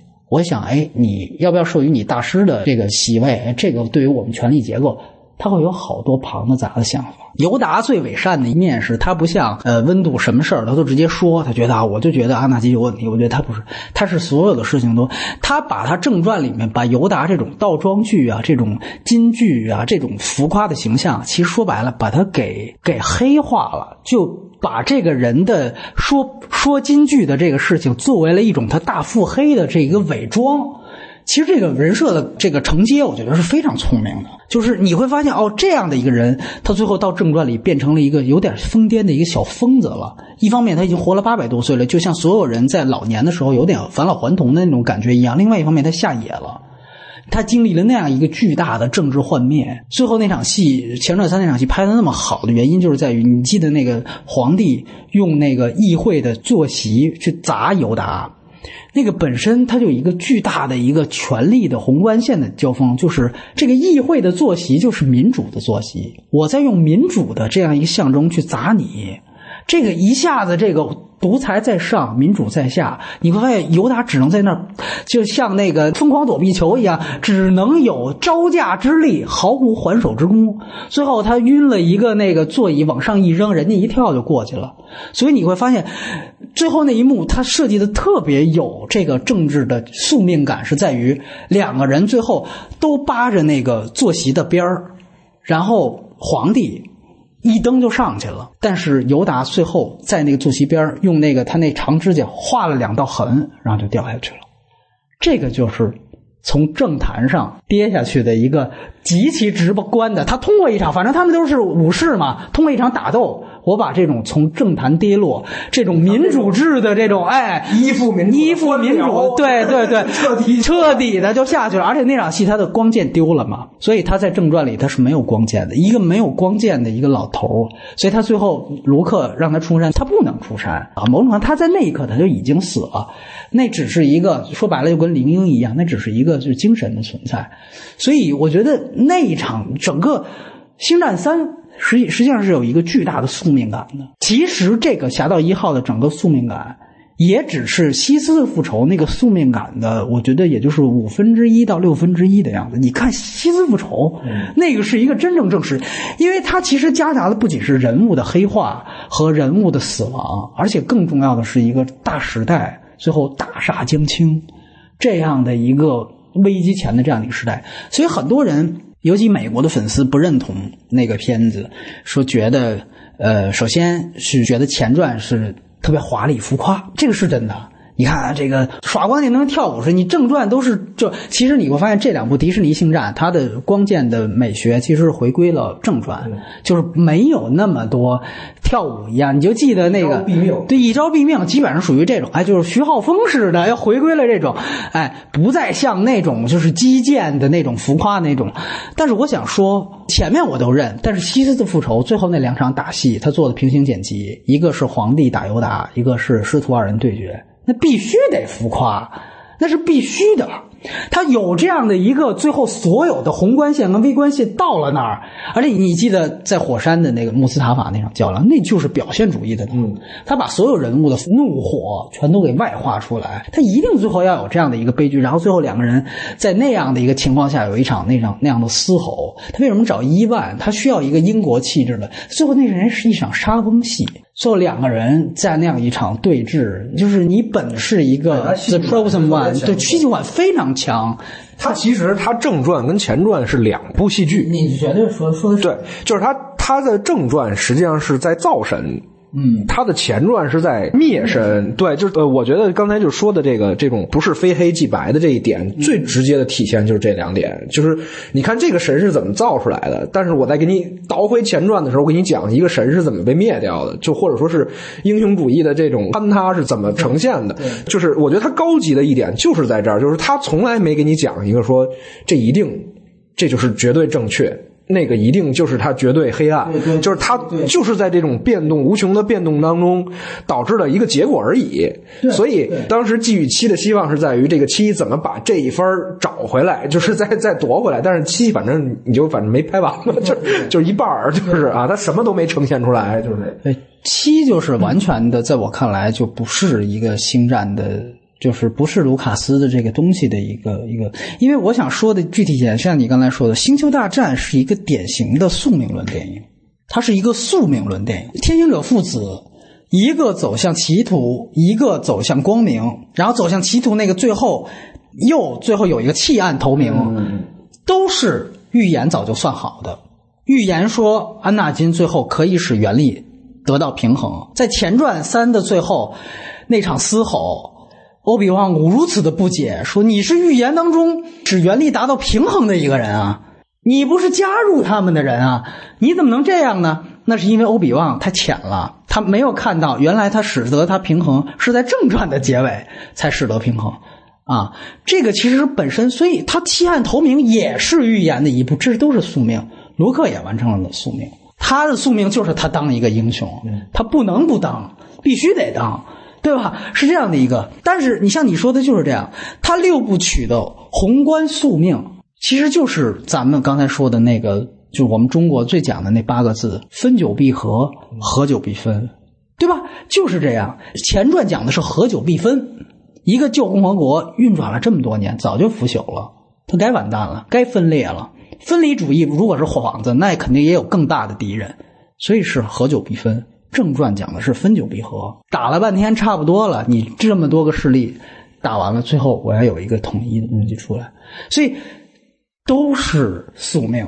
分久必合是宿命，合久必分也是宿命。这就是两个阴阴阳鱼儿嘛，就太阴太阳。但是同时，你在这里边看到太阴里边有少阳，太阳里边有少阴，就是你这个你你必须得有这些所有的部分，它才是一部星战电影。对，它才是一个完整的一个世界观，统一的世界观下的东西。对，这个其实确实是这样。所以你看，这个《侠盗一号》是在这个大层面是符合的，对吧？呃，当然你可以说。除了科幻外衣，除了太空科技这些呃很抽象的概念之外，其实正传在科幻大前提下，正传是一部青春冒险的公路片几个平民的队友，对吧？是一个冒险的公路片前对，尤其看错了 前传是他们一个反英雄的一个政治惊悚片，这是前传的一个气质。喜欢公路片、青春片的人，他有可能这个受众就不是政治惊悚片的受众。你不能因此就说前传是烂的，你只是它不是你的这样的一个继续的，它出现的可能最大的这个口碑分歧的原因就在这儿，他们的类型是不对的。你所有的喜欢正传的类型培养起来的粉丝，都是希望继续看冒险，就这种。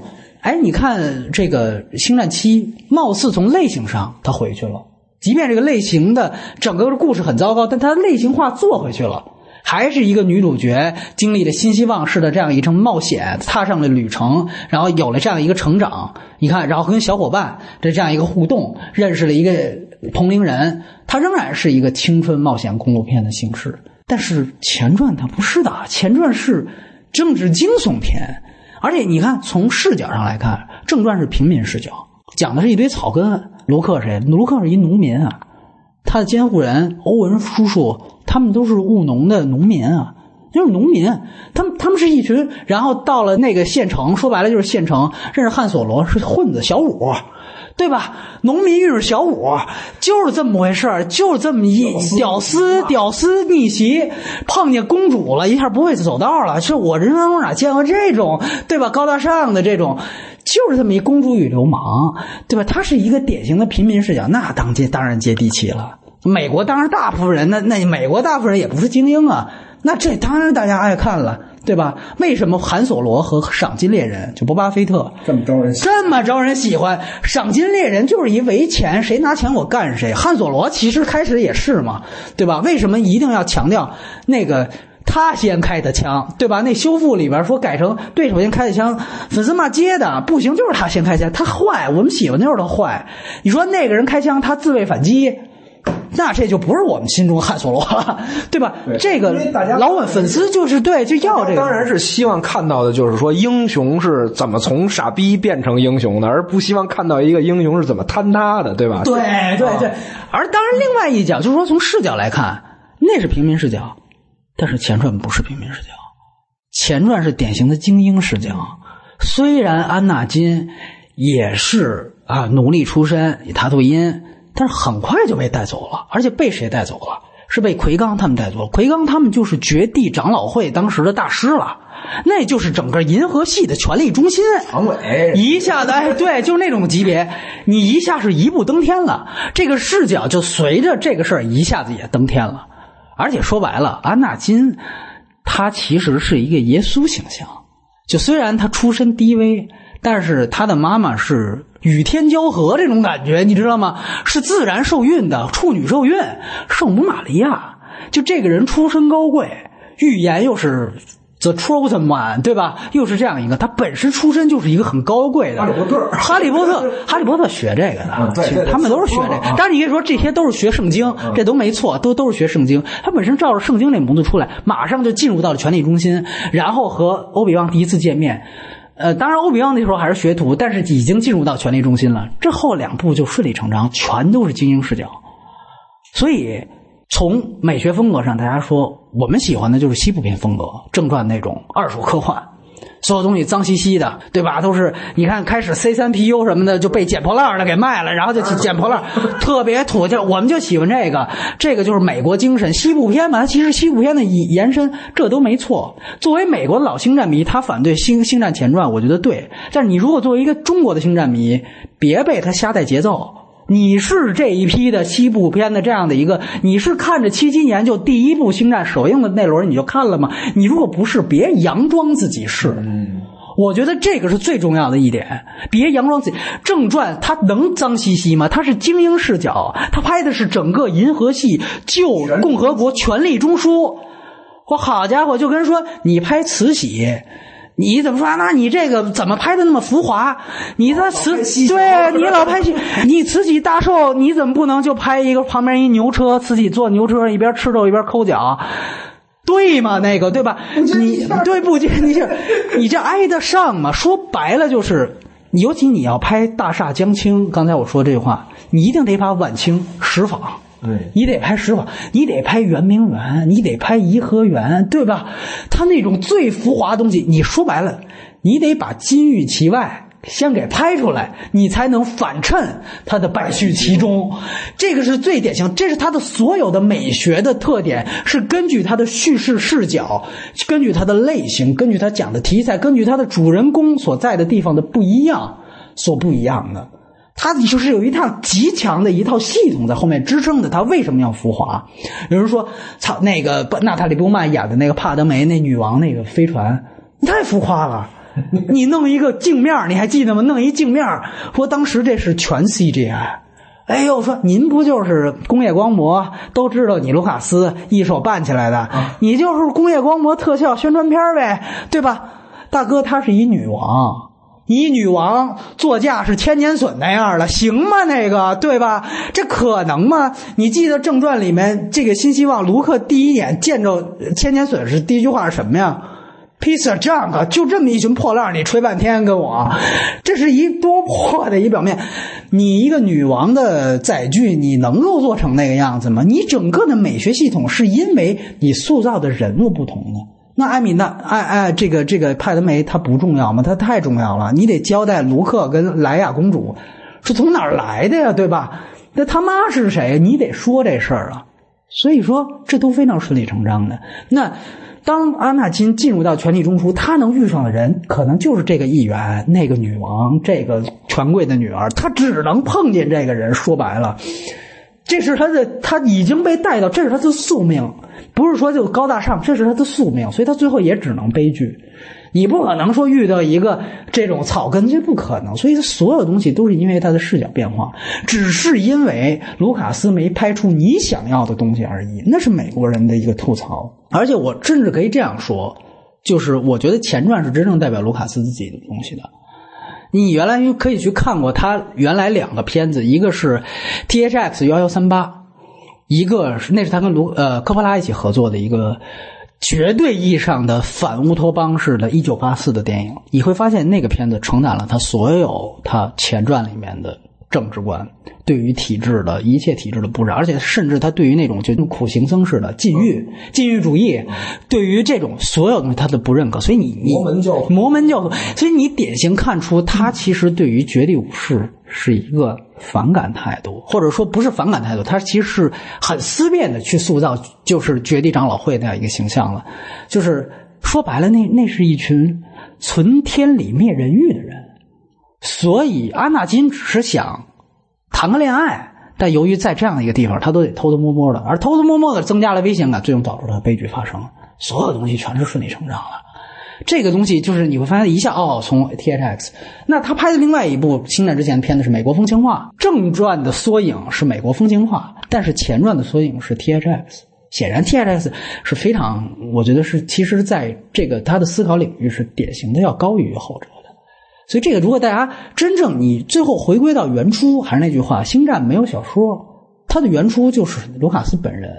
你要去想真正原，所以我是一个原教旨主义，我并不太屑于去看那些，就我会有的时候，比如说塔金这人我感兴趣，我可能读两篇，但是嗨一下，但是我绝对不会把这个当得很认真。我真正我觉得，原来当然这可能是机缘巧合原因，我成为星战粉丝，但是另外一个我觉得很重要的一个，就是我为什么跟星战最后成为这样他的粉丝，就是他是绝对电影的。它是绝对电影的，特别难得，就是说，因为像这样庞大的世界观等等等等，它是需要依托一个文学，往往是需要依托，比如中土，对吧？对，就是魔戒，对吧？就是这种这这套路一上，这基本上是你必须要依托一个，因为它很难有这么严谨的系统去支撑一部。对，但是星战之所以伟大，就是它横空出世，一世独立，它就是电影。对对对，一切什么什么漫画也好，是这个小说也好。根据你都是他来延伸出来的，对，所以他的本在电影，完了枝在旁边，对。所以，呃，我为什么说我不愿意把？当然，这里有星战迷的高贵，或者说是一种优越感，但是我从来不觉得，比如大家讨论，呃，是不是星战迷影响了上一代人，哈利波特影响这一代人？我觉得从文化现象可以这么聊，但是从电影现象，对不起，这个不是一码事儿。从电影现象，哈利波特电影是。这个罗琳书的延伸，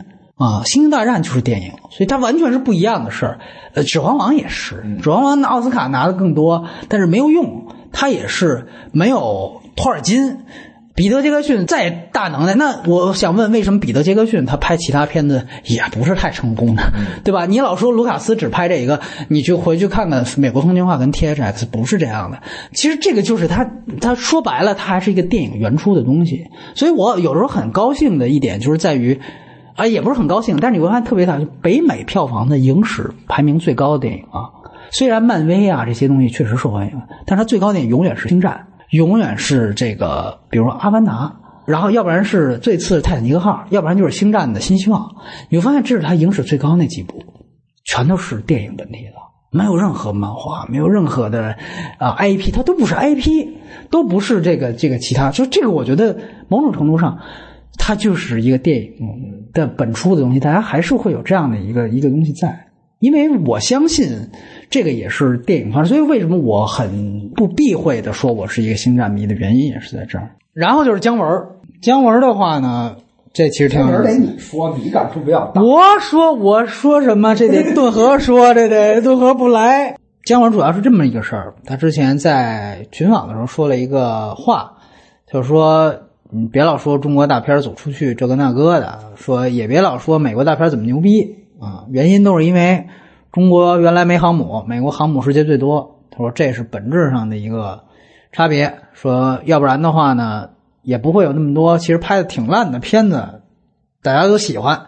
啊，他说觉得之所以有这样的一个事儿，是因为航母人家造的比我们多。对，大概是这么一个言论。嗯，然后另外一个很很有意思的言论就是表达了对于星战的不屑，就说我们中戏的。呃，你别老问我看没看过《星战》，没看过。说我们原来中戏的都是看《俄狄浦斯》，哎，当然卢卡斯也看《俄狄浦斯》，写出来了嘛，对吧？哎，哎，这个这个这都是看这个啊，《奥德赛》，没人看他妈的好莱坞大片说我们中戏就是那意思，就是以看好莱坞大片是为耻啊，太 low，太 low。所以你们记者啊，就是别这个这个把我们想的太太低。哎，这么两个事儿，嗯，对，不是，因为这之前波米就给我发过这文章，让我发表一下对这事儿的看法。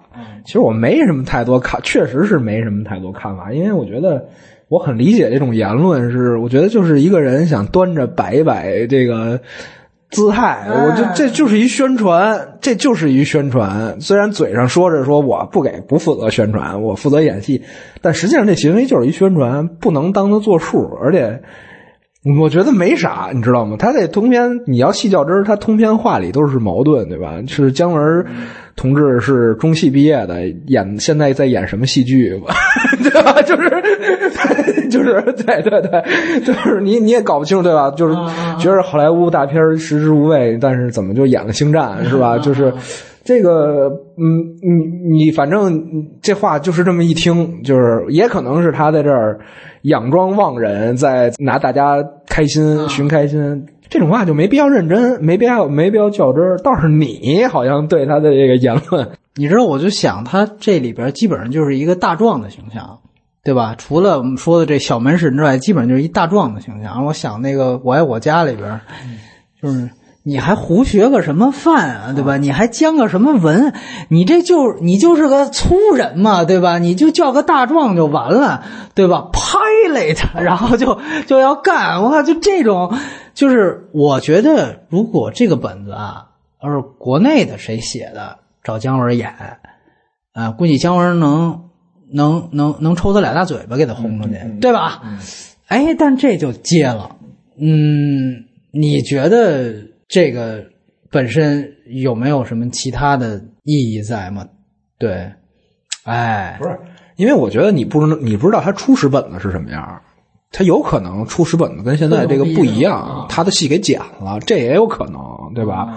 啊，但在在一方面，我觉得也向往美国的这种，尤其是《星战》这种片子，我觉得是每一个搞电影的人都会那什么的。那你要非得按江先生这个言论去细较真儿的话，你也没必要，就因为他是一戏剧人，他任何电影态度和言论，咱也没必要去太在意、太听。所以你这话反正是正着理解，反着理解，这 这这这没什么意义，你知道吗？我觉得啊，嗯，但是确实有他好多粉丝这次表示心疼啊，我也收到了很多反馈，觉得就是姜姜导姜大师那个在我们心中那是神坛一样啊，怎么能够？你懂我意思吗？怎么能够说出这种话来？不是说出这种话，说演这样一怎么能演出这样一个角色？对，叫大酱油。你觉得是不是也，就是让你感觉有点失望，或者说，还是说你对姜文压根儿就没有什么崇拜，是吧？对，首先一点是没有那么高的崇拜，这是一点。再有一点就是说，这个怎么说呢？我觉得演员本质就应该去演戏。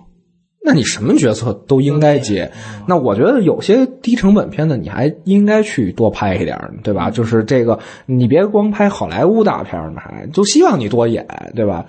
呃，你要当导演看，反正就是说，一个导演去演戏也没什么不好。人冯小刚不是还演了六爷呢吗？是吧？这这这挺好一事儿啊，没有什么惋惜不惋惜。你要是，其实冯小刚挺也挺适合这角色，老炮儿嘛。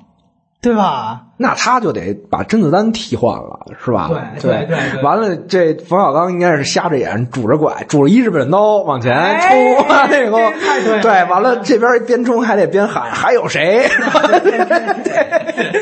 对对对对，姜文这儿我在这儿。对对，这就对了嘛。是是？所以这个我觉得就就很很很有。老明哲表深，你有你对他的言论有什么态度？你可以聊聊嘛，对吧？啊，反正我觉得，嗨，我是这样，我是觉得，我当然觉得不理解这个事情了啊。就是一来，当然，你有没有发现他现在的这个步骤是，他导一部让子飞啊，演一部关云长，又导一部这个一步之遥，演一部星战，然后现在又又开始导侠隐，对吧？你觉不觉得他其实就是，就是我把所有我经历。当然，他那专访也说，我把我所有精力用在我导演的片子上，然后演员我是挣钱哄孩子开心，感觉他现在是这么一个态度。嗯，但我是觉得，就是说，如果你要是有这样的一个想法的话，嗯，我们应该公允的看这个事情。我觉得，如果不是姜文说这话，其他演员说这话，大家会觉得你这是为你接烂片和接烂角色找理由，对吧？我觉得，如果大家是这样的一个态度，你不能因为他是姜文，你就你就改了。觉得是可以理解的，或者怎么样？我觉得，当然你可以说他跟梅尔吉布森好像也是这这样子，就是我去演《敢死队三》，是吧？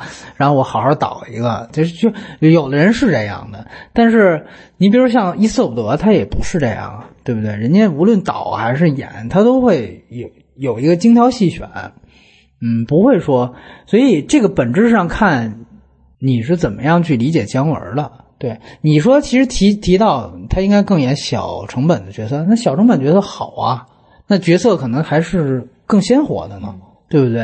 啊不，或者说你你应该说就是他应该演各各式各样的角色，对吧？他以他的演演对演演戏的这个技巧和对这个表演的理解去诠释各各种各样的角色，才是他的影迷应该希望看到的嘛，对吧？因为姜文演戏挺好的，我也觉得他演戏确实挺好的啊。这里边没没多大发挥空间呀，就是我觉得啊，这那个迪奥说觉得他还是有点太浮夸了，就是他因为要演一大壮，就是所以就演的痕迹特别大。我我其实也是觉得是有点这意思，就是就这痕迹再不大点就更没存在感了。我是觉得，你知道吗？痕迹再不大点更看不出来了啊 啊！对。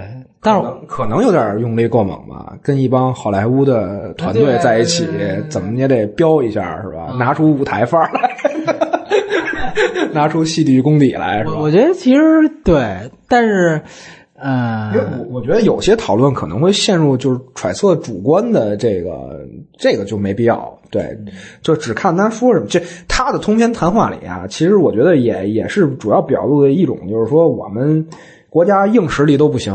甭谈什么软实力，大概有这么一种。明白了，就是先军事输出，再讲文化输出，好像是这意思，是吧？他不是左派嘛？好像左派左派是是是都这个是这是个言论，对，嗯，我觉得这就是一个冷战思维。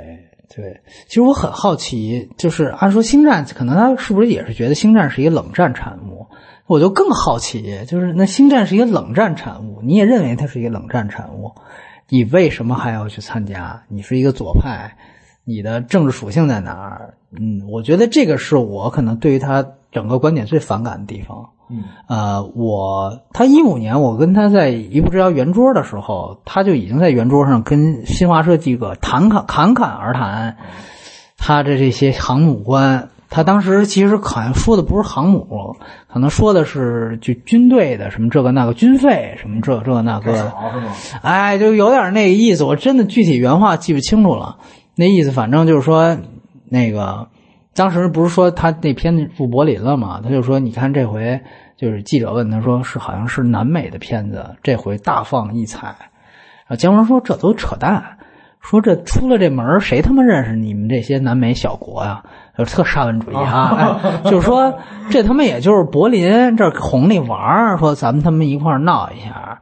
说这个真正出了就是到了国际上，还是咱们得看。”坦克有多少？这个导弹有多少？原子弹有多少？说的原子弹好像是，对，核弹头是这个死星。哎，你你他妈什么电影拍的好不好？这都扯淡。对我当时其实就这，我所以我看这回我不是说对他言论特意外，我觉得那你演这个了。就是你这属于就是咱们出来卖脸朝卖，就这种感觉。你这个，你既然演这个片子，你既然演好莱坞的这个，你其实就是为他的文化输出做贡献。说白了，《星战》就是冷战产物，《星战》就是美国最大的文化输出的一个武器。嗯，这就是它文化层面的一个原子弹。一艘航母比任何其他航母都大的航母，还给添砖加瓦。对您，您作为其中一个，就那个航母 style 那个，也 就是带路的那个，你你你，人家可以说我先打入他们，啊啊，打入他们内部是吧？哎、我我是觉得这个就真真就是较真他的这个个人意图，没啥必要就。大家看的还是你在做什么，你在你怎么想，就是你怎么想其实不重要，你最后做出来的是什么东西，这个比较重要。就是大家也看到，就是姜文同志，反正以前是不接戏了，有一段时间是啊，是是是，现在也开始接戏了，这是个好现象。但是也希望你能接接中国的戏，是不是？啊，别老接国外的戏啊，因为国外戏肯定给咱自家人留的这个。戏份也少一点，空间也少一点，只能用话剧的方式去演。对，就是对，所以回回家来啊，常回家看看，就是有惊喜，就这个吧，对吧？啊，行吧，反正那当然甄子丹倒没聊，但是我觉得甄子丹其实就呃可能更符号一些，因为他是一个功夫明星嘛，对吧？他是一个动作明星，而且这次你注意到甄甄子丹那段打戏啊。其实那个镜头剪接，包括切一个耳朵，因为他盲人嘛，然后马上有这样一个动作场面，其实跟叶问很像啊。而且据说导演是不懂这个的，是让他自己自由发挥。所以呢，当然他说他是自由发挥啊，这不知道真的假，但是看起来确实是是他港片里那一套，这是真的。呃，其实非常感兴趣，想请迪奥来聊一聊费雪，因为我们知道他刚刚去世。呃，包括你对于莱娅公主这个角色，包括你跟他，我听说你跟他真人有有过接触，有过见面，哎，你觉得他生前是一个什么样子的？呃，Carrie Fisher 呢，就是怎么说呢，好莱坞明星嘛，对吧？尤其他的母亲也非常的著名，就是 Debbie Reynolds 雨中曲的女主角。没错。啊，他的父亲呢，也是好莱坞的名人。嗯，而且我觉得最大的八卦在于 Carrie Fisher 呢，其实她的所谓的继母就是伊丽莎白泰勒，嗯，对吧？但伊丽莎白泰勒呢，又跟 Debbie Reynolds 呢是这个闺蜜，所以当年在五十年代的时候呢，其实他们这个就是费雪的这个家庭的一个变化呢，是好莱坞的一个非常大的一个丑闻。呃，我呢，因为跟这个呃星战有一些兴趣上的，我特特别喜欢星战嘛，然后会慢慢的接触到呃卢卡斯影业啊、迪士尼的一些人，尤其是卢卡斯影业的人。那从侧面呢，也慢慢的了解了一些小八卦和小故事吧。嗯，觉得对这个人的理解会更立体，因为从那之前呢，我们从新闻报纸跟这个媒体啊，还还有一些访谈啊看到的费雪呢，是非常桀骜不驯、非常出口毫无忌惮的一个人啊，甚至会说出自己跟谁谁谁睡过的这样，比如说哈里森福特，对吧？甚至他劝告这个 Daisy Ridley 的是，就是《星战七》的女主角说：“哎，我给你的忠诚建议就是不要把全剧组的人都睡了，嗯，对吧？啊，这样的一种非常非常这个呃有。”去的这个点啊，然后在一四年的时候，他也也在这个星战庆典上出席 panel 活动的时候呢，嗯，有一个粉丝说我是您的这个忠实的粉丝，我给他给他看了他身上刺青啊，然后呢，费雪说你过来来你过来，然后直接摁倒一个深深的舌吻。啊，然后问这样感觉怎么样啊？当时那男粉丝是一边亲着一边拿着手相机自拍，我觉得这个会让觉得非常非常的有趣啊。但是在一二年的时候，在那之前我见到他的时候呢，其实他还是我可能与我那个时候的心态有关。我会觉得，呃，你来一个活动去去，比如说，嗯，收钱去给粉丝签名，对吧？那你至少从大家付钱那个阶段上，有有有点稍稍有点服务意识嘛，对吧？对，对吧？你微笑也好啊，是怎怎样也好，对啊。但他当时呢，就是助理一，呃，接过这个呃对方他的照片或者物品，他签名，然后呢，助理二从签拿完签完的这个东西呢，再递给这个粉丝，完全没有这个眼神交流啊，没有语言交流，也不会握手。啊，大家会觉得，哎，怎么让你觉得这个人？怎么在台上就这么大大咧咧，什么都能说？怎么在台下就这么冷冷酷啊？你会觉得是不是装出来的啊？但是我现在是特别希望，就是想想看，那个时候他也是五十七、五十六、五十七了哈，身体一直也不是非常好。呃，从一二年到一五年再见到的时候，一五年的时候他就重新给粉丝有定制签名，嗯，他会觉得。也许在那个时候他身体不好吧，嗯啊，这是一个个人的一个寄托，嗯，对，哎，我很好奇，当时您参加的那个活动，呃，是要付一个门票钱吗？还是说是让你参加那个签售排队就要付一个签名照的钱？是多少啊？这个我还真没概念。对，呃，当时参加的活动呢是星战庆典，星战庆典呢是前几年是大概是每隔两三年会一次。啊，到从一三一四年开始吧，基本就一年一次。对，在全世界各个地方的的举行，呃，展会门票肯定是要付的，它就像一个标准的一个展会。除此之外呢，你在这个想去签这些呃演员的时候呢，他会有一个单独的一个演员签名的费用。哦，这个费用是演员每个人收到自己的口袋里的，然后展会方可能提一个百分之三到五的一个提成啊。所以说呢，其实大家有人会说什么展会找什么明明星签名还收钱？你们这拿我明星赚钱，明星知道吗？就这些粉丝的观点，我告诉你，明星非常知道，因为这些钱是在他们口袋里的，他们所做的一切都是为了把这些钱转到他自己的口袋里。但这件事情我觉得没有错，人家是演员，人家出来赚钱，这个你愿意花钱，这是大家都喜欢的事实嘛。对吧？那他们的价钱是其实不一样的。当然不一样就像费雪应该算非常贵的。呃，费雪算是比较贵的啊，但是像演皇帝的这个 Ian McGregor，他会再贵一点。哦，是吗？对，但是 Kenny Baker 也好，这个就是就是 R2D2 扮演的 Kenny Baker 和 C3PO 的这个 Anthony Daniels，他们几个人其实费用也就还 OK。最贵的一定是 Leia、Luke Skywalker 跟皇帝 In Margaret。哈里森福特不用想，因为他不会参加这样的活动。然后呃，海登也不会参加。当然像这个伊万或者就他乔治卢卡斯也不参加。乔治卢卡斯也不会参加这样的这个签名。签名的一个环节一般来说都是从编剧、道具、导演，但是导演是不会出现的。导演是有自己的，这就是怎么说呢？当老板的不能出去叫卖。嗯，是这样的一个，我我我这么这么说可能会比较好理解一点。对对对。但是下面的员工是可以出去。对对对。你可以这么理解就会好一点啊。嗯。导演是不会的，导演是不会的。呃，导演的签名呢属于随机掉落的这种高级装备了，你只有可能在某一种情况下遇到他签到了，对，就解决签到了。嗯，明白了。啊，您接着说这个小故事，这事啊。呃，其实有很多小故事了，其中最经典的就是他的对自己人生的一个态度，就比如说他说。呃，当时乔治卢卡斯骗他说这个太空中不能穿胸罩，对吧？这个很经典的一个例子。然后他曾经说，如果我要是以后死掉的话，我希望他的这个话是呃，I drown in moonlight。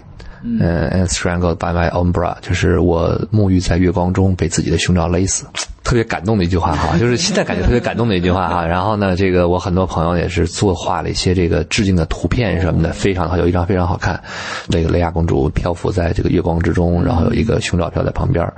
就是会觉得，嗯，他的这种态度呢，当一个人去世之后，这种态度一瞬间会变成对这个人强烈好感的一个主要来源。嗯如果他是一个一直都是在一个非常谨慎啊，或者非常有礼节的做法的时候，大家可能更多的是怀念啊、尊重。但是到了像费雪这样的人的方式呢，他的去世带来的冲击是从荧幕上的那个公主的那个坚强、独立的这种形象，到下面那种桀骜不驯又呃口出。大话的这种方式，两种方式结合的时候，这种悲伤跟冲击会尤为的强烈。嗯，而且更强烈的是，在他二十七号去世的时候，二十八号他母亲也去世了，去世对，也就是雨中曲的女主角啊。她的女儿应该叫 Bobby 吧，还是叫比利来着？我忘了，应该是 Bobby。就会觉得两天之内连丧两亲，这种家庭对，会觉得是一个非常非常大的一个伤害啊。费雪呢，其实不算。年事已高，因为他才刚刚六十岁，是是对，他的母亲都八十四了，嗯，会觉得离别哈，会让人觉得非常非常痛苦。咱们俩在沟通的时候还是二十七号那一天，费雪刚去世，幸亏那天没聊。我只能说，现在说我们用幸亏的方式，是因为第二天更伤心。是是是是，而且呃，我不知道像你对于莱娅公主这个角色是怎么看的啊？就是因为我们都知道那一代美国。真正跟着这个成长起来的人，是把他当做性幻想对象啊，各方面，这个其实确实是，包括很多人都说，你第三集让他穿那样的一个服饰出来，就是在贾巴的那个那一场戏，这本身其实就是某种程度上的为了商业市场考虑的，呃，这个逻辑其实也成立，但是因为你像我这个年龄的话，我肯定不可能是说。把它只是当做一个什么这方面的，因为只是把这个星战当做一个科幻电影来看了，呃，不会有那样一代。我好奇，像你是怎么看待莱娅公主的？咱们就聊这个金色比基尼。刚才你聊的金色比基尼，我对这段没有什么特别强的反感，或者说这种特别强的什么性暗示之类的。相反，呃，去年是神奇女侠的七十五周年，神奇女侠那种方式其实更，我觉得暗示性更强。他用捆绑，用这种方式，对吧？当然，我这么。说肯定会有人不满啊，但我只是说，我只是说在那个时代存在这样的事情。是，但是星战，我觉得在星战里面，就是比如说咱们就说星战六绝地复仇这一段之中，呃，莱娅公主的金色比基尼出场是一种非常不情愿的方式被捆绑出来的。嗯，她摆脱这件金色比比基尼的方式不是被人救出来，嗯，而是她自己勒死了贾巴。贾巴这种方式是我认为处理的非常巧妙、非常棒的一段。嗯，按理说可以有无数人。可以去杀掉贾巴，嗯，爆炸可以干嘛？但是他们使用了一个非常残忍的这种方式，就是让这个雷亚用束缚他身体的这条铁链，嗯，让他穿着一件这个束缚着他这个身体的这种比基尼。然后勒死了贾巴，贾巴那个死状，其实，在整个这个三部曲里面，可以说几乎是最最残忍、最残忍的一个了啊！这种处理的方式，我觉得在某种程度上代表了呃雷亚公主这个人的人物的性格。嗯，她其实从一开始出现的角色的服装，会发现她的所有的服装都是非常。呃，从一开始出现的这种公主的白袍，对，到不断的几件公主风公主衫和她的这种礼服，甚至她在穿着义军这个指挥将军的服装的时候，你会发现她非常的中性。对的，除了那件第一场出现的白袍之外，嗯，多数的服装还是相对来说比较中性的，对吧？那么这种服装的暗示，我认为是。代表他自己的一个独立也好，呃，个人的一种性格也好，一种写照。到了第三部，当当年的第三部，也就是第六部《星球大战》电影的时候，他变成一瞬间，对，从一个假扮赏金猎人到金色比基尼的一个样子，再勒死了这个贾巴，又重新穿上义军的迷彩的这个迷彩装出现的时候，我觉得这个转变，那一瞬间的转变，很多人会有性幻想，是因为他一直从头到尾被包裹着，在那一瞬间被。贾巴这种代表着这种贪婪也好，这种恶心也好的这种方式释放出来的时候，人的欲望被刺激是很正常的，嗯，对吧？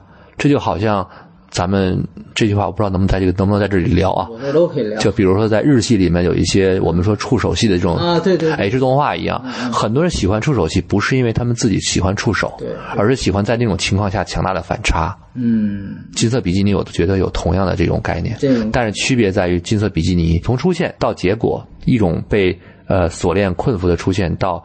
靠锁链破掉这种束缚，然后重新回到这个自己的这个原本的性格之上。我觉得这种感觉，金色比基尼反而代表了，我觉得在那一瞬间代表的是一种坚强，嗯或者是一种符号。很多人以那种形象，你就会觉得这个形象，大家想到的不应该是他会被束缚的样子，而是他勒死贾巴的那个样子。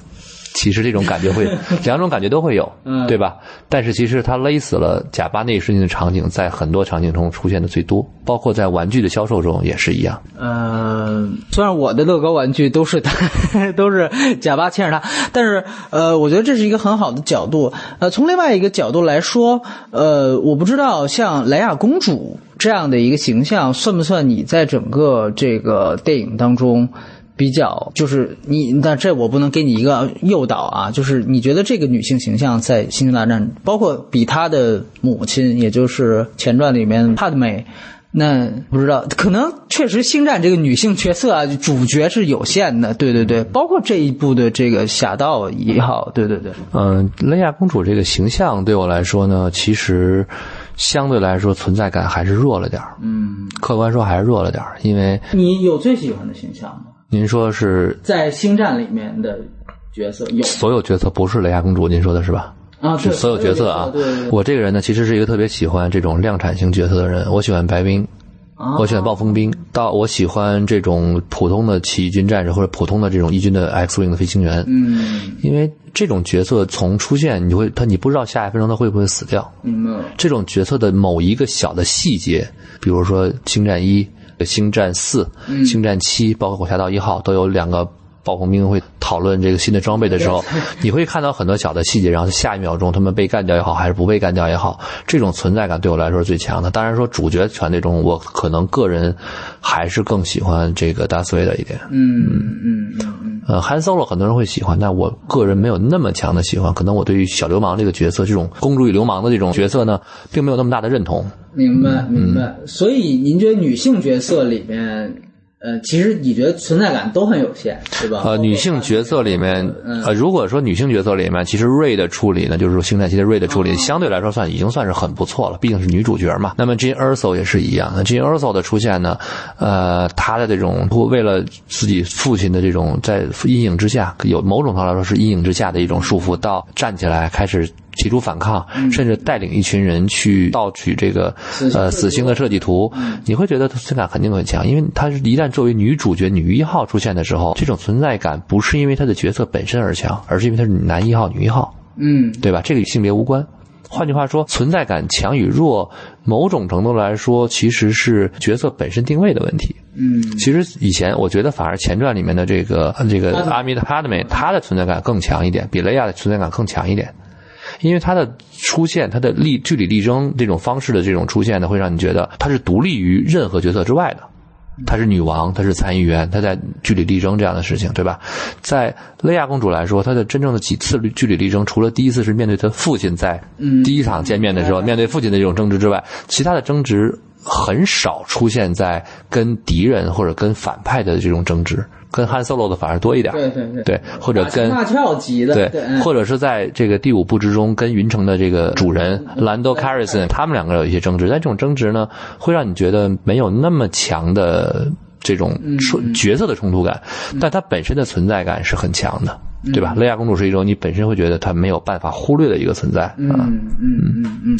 然后呃，其实最后我得还是得跟你聊聊这个星战文化这个事情，因为呃，就像这节目开头说我们是怎么认识的，呃，就首先我觉得星战很有意思的一点就是包括五零幺在内的这些这个团体，因为。我自己虽然不是五零幺，但是之前像星战出蓝光碟的时候，它有新的花絮。然后最有意思的一条花絮，其实就是在讲星战有一次卢卡斯要组织一个花车巡游，嗯，然后他们在全世界范围内的五零幺的社团里面挑选了所有的算是幸运者，但是他们也有一套挑选体系了，然后让大家就组成卢卡斯所在的那个花车方阵。就是大家一起穿着白冰来走这个花车的过程，其实据我了解啊，在美国五零幺，它包括那个纪录片里面呈现的是整个五零幺会在这个除了自己的像青山庆典这样的活动之外，它会有很多的这个慈善活动，会出席很多的这种，比如说去孤儿院啊，去穿着白冰的服装去给孤儿送礼物啊，会做很多这样的事情。呃，我不了解在中国现在像这样的完全自发的组织的这个现现在的发展形势到了什么程度，然后。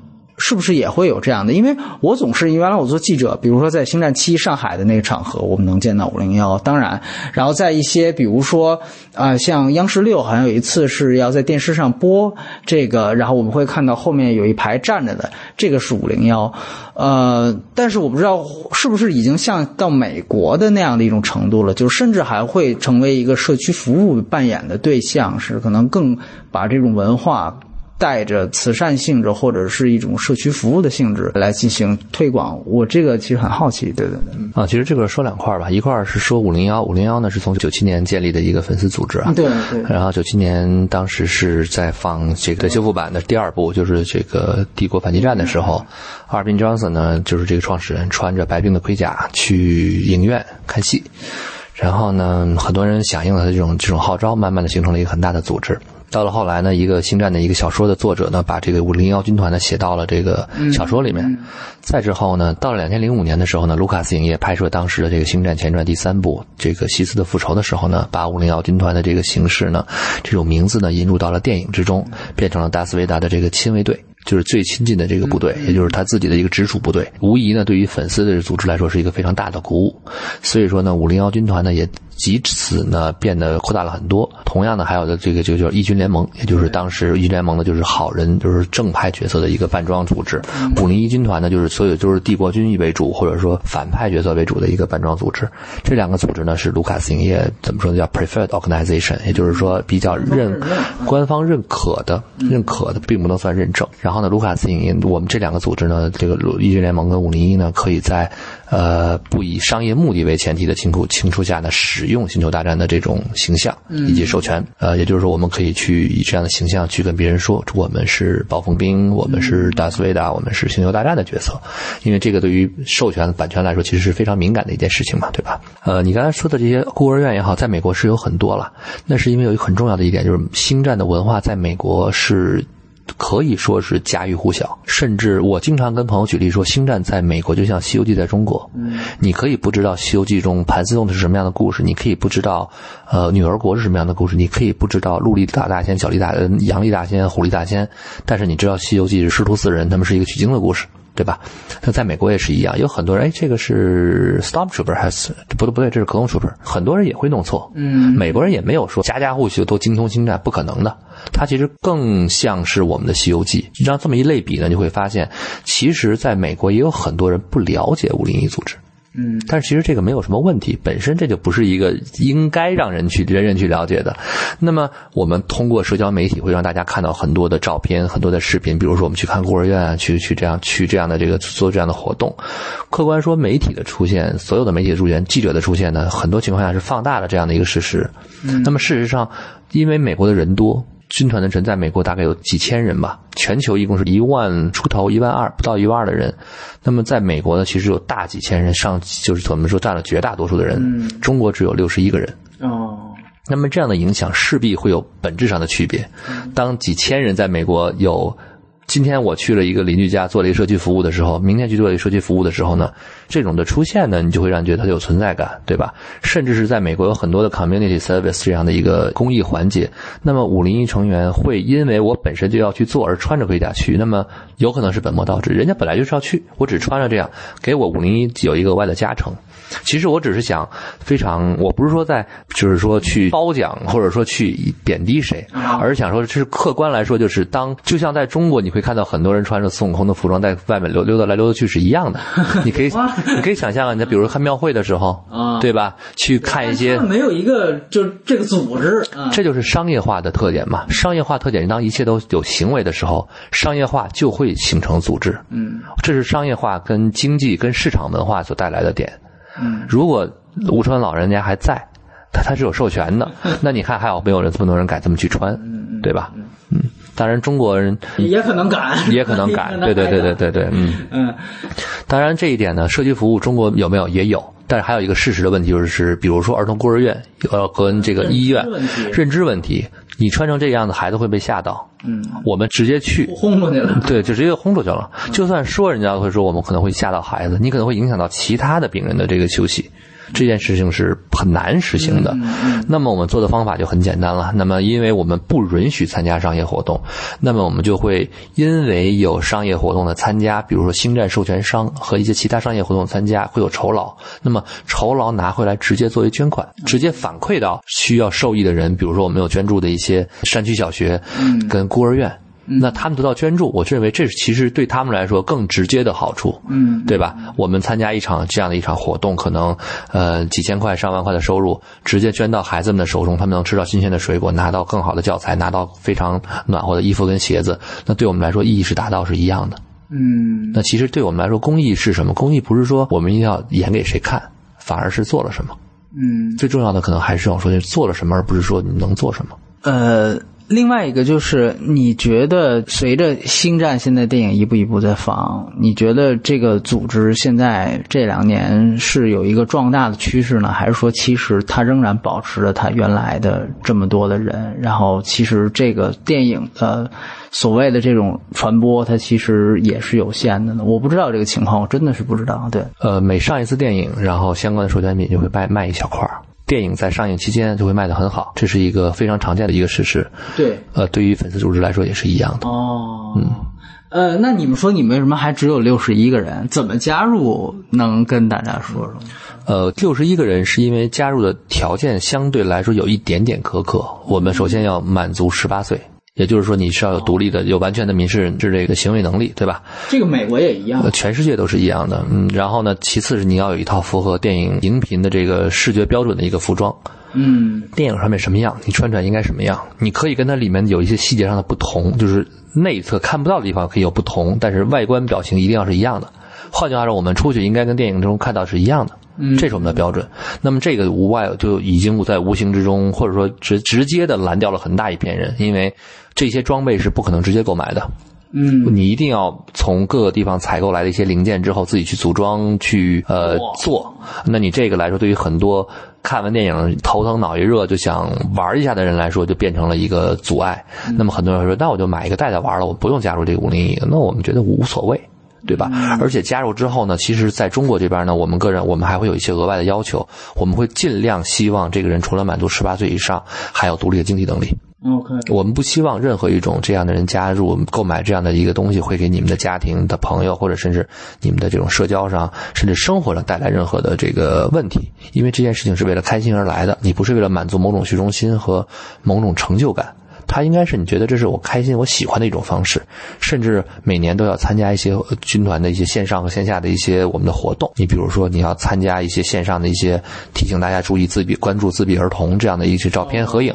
那么，既然我们有很多朋友不是在北京、上海这样大城市，呢，活动没有那么多，那我也会有这样的方式来保证大家有一些正常的活动的参与的方式。你哪怕在家穿完，拿一朵蓝色的小花。关注一下自闭儿童的每年的四月一号吧，还是四月十二号来着？那一天，那我们把那张合影照片发出去，让大家看到。那么看到了，至少提示到这一点，就像当年的冰桶挑战一样。冰桶挑战的存在本身不是为了让大家去炒作这件事情冰桶，而是希望这种形式去关注。有很多人会觉得你们这在作秀之类的，但是结果就是激动人 ALS 是很多人关注到了。那我觉得这一点就已经是非常成功的一个一个方式了。那么我们也希望能够用自己一点点小小的这种方式吧，或多或少的，啊，能让自己的心里带来一些安慰。因为我们不可能改变任何人，我们也不可能去强制去改变什么大的形式。那么做了总好过不做啊！这就是可能我们做这种粉丝组织也好，这种完全无商业的这种组织也好，最大的一个希望吧。嗯嗯，呃，义军组织跟你们是入门啊，包括这个行为法则是一样的吗？啊，呃，是完全一样的。哦这一点的基础要求上是完全一样的。服务于公益啊，可以参加这种授权商的活动，嗯但是不能参加纯粹的商业活动。就如果有商业活动的话，就慈善为前提，然后十八岁以上，然后有一套符合视觉标准的这个装备，基基本上就是这个样子。嗯，就到你们的微博什么之类的能找到。对，微博义军的就是义军联盟，嗯呃，五零一的就是五零一军团中国驻防军，嗯，这两个微博啊。嗯然后呃，很好奇啊，这这也时间也不多了，但是我想说，呃，你怎么看待很多人也都会聊的一个问题，就是说星战文化在中国可能会遭遇到，就像一开始我们也聊了，星战七。其实迪士尼的期待可能会更高，但是并不是这样。那这一部，因为我们看到到今天首周可能是一个两亿票房的这样的一个成绩，呃，应该是还到不了《星战七》呢，肯定是到不了了。那么我不知道你怎么看待这个事情？感觉大家都说，同样是迪士尼，可能漫威在中国可能不是更吃得开，或者是怎么样？这里面是不是有一个？水土不服的一个事情存在，还是说这只是因为，比如说七或者以后的八，或者说外传的单体的电影不够这样的一个原因？就是这么说吧，其实，呃，很多人可能会觉得迪士尼收购了之后，迪士尼怎么怎么样，迪士尼怎么怎么样，但是其实这部电影跟迪士尼没有什么太多的关系，嗯，因为还是卢卡斯影业在完全的控制，嗯，卢卡斯影业是控制《星球大战》的直接的公司，嗯，从拍摄执行都是卢卡斯影业本身在做的。从股权上也好，怎么样的构成也好，其实不构成对某一家公司的这个过多的影响。但是卢卡斯本人这两部是完全没有参与的，对吧？公司不是个人，对对对对。乔治·卢卡斯不是卢卡斯影业，对吧？那我们说卢卡斯影业还一直标榜着要做一部超越极限的这个这个空战电影。嗯，他曾经拍了一部叫《红色机尾》，红色机尾。那大家感觉如何呢？乔治·卢卡斯还没有在把接力棒交给这个凯瑟琳·肯尼迪的时候，还拍过一部叫《Strange Magic》的一部一部动画片，大家有兴趣可以找一找，看一看卢卡斯影业拍出的动画片是什么样的一个东西哈，就是看一看。就是我对乔治·卢卡斯是充满了这种崇拜啊跟敬仰的，但是我觉得迷信一部电影跟某一个人的挂钩，这个是对公司的不尊重。因为公司是有独立的这种完全独立的一个法，就是这种公司人格的。那么乔治·卢卡斯铸造这个公司，他雇了这么多人来给他干活。那么这个公司如何去执行，是整个公司的一个决议，这个与个人无关，个人喜欢与不喜欢不重要。我相信有很多，比如说姜文也没有那么喜欢星战啊，可是也去演了星战。那我们不能说天就违反了姜文的意志。对吧？这样我觉得这也是不公平的啊。当然，说到这个星战这一点，我觉得你说水土不服什么的，这是肯定的，因为星战是一个完全的单一时间线电影，它不允许出现平行时间，呃，各种逆转。所以说，当年当很多人说为什么星战就过来之后把什么过去小说、漫画都砍掉了，是迪士尼的不利，其实并不是这样的。如果因为如果当时拍第七部的时候，这些电影、这些动画、这些电视剧、动画，甚至呃小说、游戏全都存在的话。这第七部将是唯一的一部 IP 改编作品，而不是一部独立电影。嗯嗯嗯，对吧？因为它无法摆脱所有时间线的约约束。对对。而它是一部单一时间线的时候，想去创造一条新的时间线，这就违背了一开始的不能有平行空间的这么一条准则。那么唯一的办法就是把其他的这些不在电影之外的事情变成传说。你觉得这条准则是卢卡斯本人定的？这是乔治·卢卡斯定的。嗯，乔治·卢卡斯自己定的原则就是单一时间线。这就是为什么卢卡斯影业，我觉得是全世界可能最霸权的影业公司，它不允许在授权上有任何的超出它的计划范围，没有独立的创作，甚至没有粉丝的这种影同人。嗯，对，这点是乔治·卢卡斯非常坚持的。那么这一点准则让这个公司变成现在这个样子。那么第七部也好，呃，《侠盗一号》也好的出现，其实大家看，不管哪样电影都是息息相关与这这部电影息息相关的。喜欢哪部其实不重要，这是影迷自己的选择。这个并不会影响这个片子本身的存在，对吧？那么像这个片子来说，到中国会怎么样？我觉得就是会受到很强的影响。那么如果大家觉得这个《星球大战》惨，看看《星际迷航》吧，那个更惨一点，对吧？啊，但是说漫威它完全在钢铁侠一开始已经是一个重新挂了一个电影宇宙，对，那个是无所谓的，是在一张白纸上是画画的。而且单独一部片子拿过来都可以很热闹的看，对吧？星球大战不是，它背负了太多太多的东西，背负了四十年的东西，它每拍一部就会多加一年。那么这个东西对于现在新的我们来看到的东西来说，就是没有那么强的亲和感。那么这一点会给影迷带来什么样的影响？举个例子，还拿《西游记》举例子。我们现在说《星球大战：侠盗一号》是什么呀？是什么呀？是什么呀的时候，咱们反过来想，在美国上映了一部电影，在中国咱们比如说二零一七年的新年贺岁档有两部电影，一部叫《盘丝洞》，一部叫这个这个《女儿国》。我相信这个这两个片子只要在初一初二上，影票房不会太差，再加上一点好的卡司和好的导演的话，不会太差。因为大家都知道哦，《盘丝洞》《西游记》嘛，《女儿国》《西游记》嘛，对吧？可以看的。但想象一下，如果是《盘丝洞》跟《女儿国》在美国上映，我就算放到圣诞节档，大家会看看完之后，猴子跟猪为什么会跟一和尚在一起啊？我不知道我这样说可能更能表达我的一个一个想法吧，就是他没有星战文化的这种积淀的时候，其实就是会有受到影响。这个与这个水不水土什么的没有那么大的关系，我觉得，因为在日本，日本人从七七年就开始看，所以日本会看到铺天盖地的星战的宣传，这个是没有问题的。但在中国和韩国，星战就是遇冷。我还说的指的是一些比较好一点的这种文化的国家，韩国呀、中国呀这样的这样的地方，对吧？台湾、香港地区啊、澳门地区啊、呃东南亚地区啊，星战都是从七七年开始存在的。那么这些人去看是没有问题的。但是到了中国、韩国这样的地方，就是没有什么影响。嗯，这种影响微乎其微吧。嗯，那么未来会怎么样？靠的就是第七部外传几部的外传不断的烘托，也许能烘托出来一代新的在这一批星战之上建立起来的人。那么迪士尼会拍新的动画片去培养那个时候的孩子，嗯，新的新一代的孩子。那些人长大之后，也许会翻翻看老电影。那么想象一下，就某种程度上的一些。呃，星战七其实它是一种近似于重启的重启，因为全部的设定都变了，嗯，老的暴风兵没有了，对吧？那这种方式对于很多人来说，它是能在某种程度上来说可以从头去看的。那么这个片子好与不好，只能看后面的电影拍的好和不好。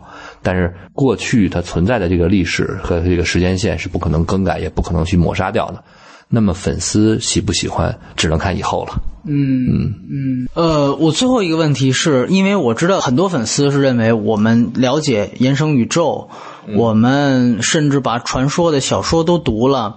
呃，这个才是真粉。漫画，包括你刚才提到的所有的多媒体的媒介的产品。当然，我知道一点，就是说正史和传说是后来的一个划分，延伸宇宙并不是说只是传说部分，或者是正史的某一部分。但是我很好奇，呃，你觉得在你的星战观里边，电影是高于他们存在的吗？还是说？你认为反倒可能是读完那些才真的是星战粉啊？只是看电影的，呃，可能还只是门外汉。我不知道这个想法是怎么样的。哎，我认识很多人就会觉得全看了才是星战粉，嗯，但我不觉得。我觉得《星球大战》这个名字出现是以电影角度为出现的，所以我认为我很简单一点就是你喜欢什么就是什么。因为星战的电影做到的点就在于你可以不看任何东西，只看电影就能了解到《星球大战》，它就足够了。如果你想看小说、想看漫画、想玩游戏、想看其他的动画，去看没问题，它不会给你带来任何的影响。但是《星战》呢，就是一个电影，这就像我说，为什么我赞成把所有的东西变成 legacy 传说？嗯，小说、游戏这些东西变成了传说，很简单的原因就是，我不希望第七部是一个 IP 改编电影，我希望它是一部《星球大战》电影，它不应该是在某个小说基础之上、某个漫画基础之上改编的。《星球大战》觉得《星球大战》电影就是它的第一 level，剩下的都是。啊不不不，我不是说电影高于其他，而是我指卢卡斯影业创造《星球大战》是为了拍电影，嗯，初衷在这儿，就是它是一个影业公司，Lucasfilm 不是 Lucas Art，Lucas Art 已经不在了，Lucasfilm 是为了拍电影。他的所有他自己的商业行为就是拍电影，那么所有的其他的小说干嘛都是授权，漫画现在跟漫威在合作，游戏在跟各种方向去找合作，所有其他的文化全部都是授权，只有电影是独立在拍。那么他当然他们现在的动画是为了服务一些低龄观众，可能也会有一些与卢卡斯影业相关的这个东西，但是它的故事观、它的架构，所有的一切要服务于电影，包括他们在拍摄所有的东西的时候，不是说我认为电影高于，而是他们在自己在做决策的时候，所有周边小说文化、小说啊、电影啊、其他的东西的时候，除了电影之外的东西，在经过这个剧本各方面的时候，必须要通过卢卡斯影业的故事部门跟这个审核部门去审核，才能去说能不能加人物或者怎么样，他们自己的。行为是在服务于电影，那么我说其他东西跟电影是平起平坐的，这事儿不公平。嗯，这是对于人家公司自己的行为不公平。嗯，换句话说，我觉得市场行为，这是一家商业公司，做的行为，我认为这是我觉得做的非常合理的一点，嗯，对吧？他为的是让大家不会有那么强的距离感，不会因为你是一个比别人时间多多看了几本小说，就比别人独立于在某种程程度之上的这个人，而是我们是电影粉丝，我们是《星球大战》电影爱好者，就够了看就够了。你可以额外的说你是甚至是《星球大战》的小说粉丝、漫画粉丝、游戏粉丝、玩具粉丝，但是《星球大战》这个粉丝，这个《星球大战》之所以成为《星球大战》的文化。就是因为它没有那么强的一个隔离感，它它不会把门槛设计那么高。七部电影，现在是八部电影，看完你就是星战的粉丝，没问题。看透了，你是至尊粉丝，更没问题。全看到什么小说都看完了，我们说你要骨灰粉丝、脑残粉也好，都可以，没问题。但是脑残粉跟星战普通粉丝没有任何的本质区别，他们都是在星战展会之中戴着头盔走来走去，花钱买玩具的一群人。他们是一样的，这是《星球大战》这个文化让我感觉到的最明显的感觉。喜欢星战的人在美国有很多，有很多很多很多，但是我很少见到他们之间会有一个强烈的鄙视链。嗯，很少，鄙视链存在，只存在于在那一部分人里面。那群人不管他们喜欢什么，他们都会鄙视人。嗯，对对，鄙视者是鄙视者，他们不代表这个粉丝的族群。嗯啊，所以说我觉得《星球大战》的文化点就在于更开放、更亲和、更容易让大家去接受。喜欢哪一部是自己自己的自由，对吧？我喜欢四五六，不喜欢一二三，啊，我喜欢一二三，不喜欢四五六，自由欢迎，对吧？你单独喜欢哪一部，哪一部都喜欢，就喜欢外传，更好了。行，今天也是非常感谢迪奥，但是我觉得还挺好的。然后以后有任何的事情有关星战，我们希望能再聊。就主要是你忙，对。对。聊聊新的电影吧。这个电影会越来越多。都会越来越多，但是希望他们别拍的越来越烂，是吧？嗯，这是不可避免的一件事，儿？呃，其实还好，就是比如说变形金刚啊，大家觉得变次特别烂。我大概知道为什么，然后呢，我也知道他们未来的这个计划已经是把未来十年的电影规划重新用一条新的故事线串了未年十未来十年的电影计划。它比以前拍的更聪明了，以前是一步一步拍，现在是一个系列拍。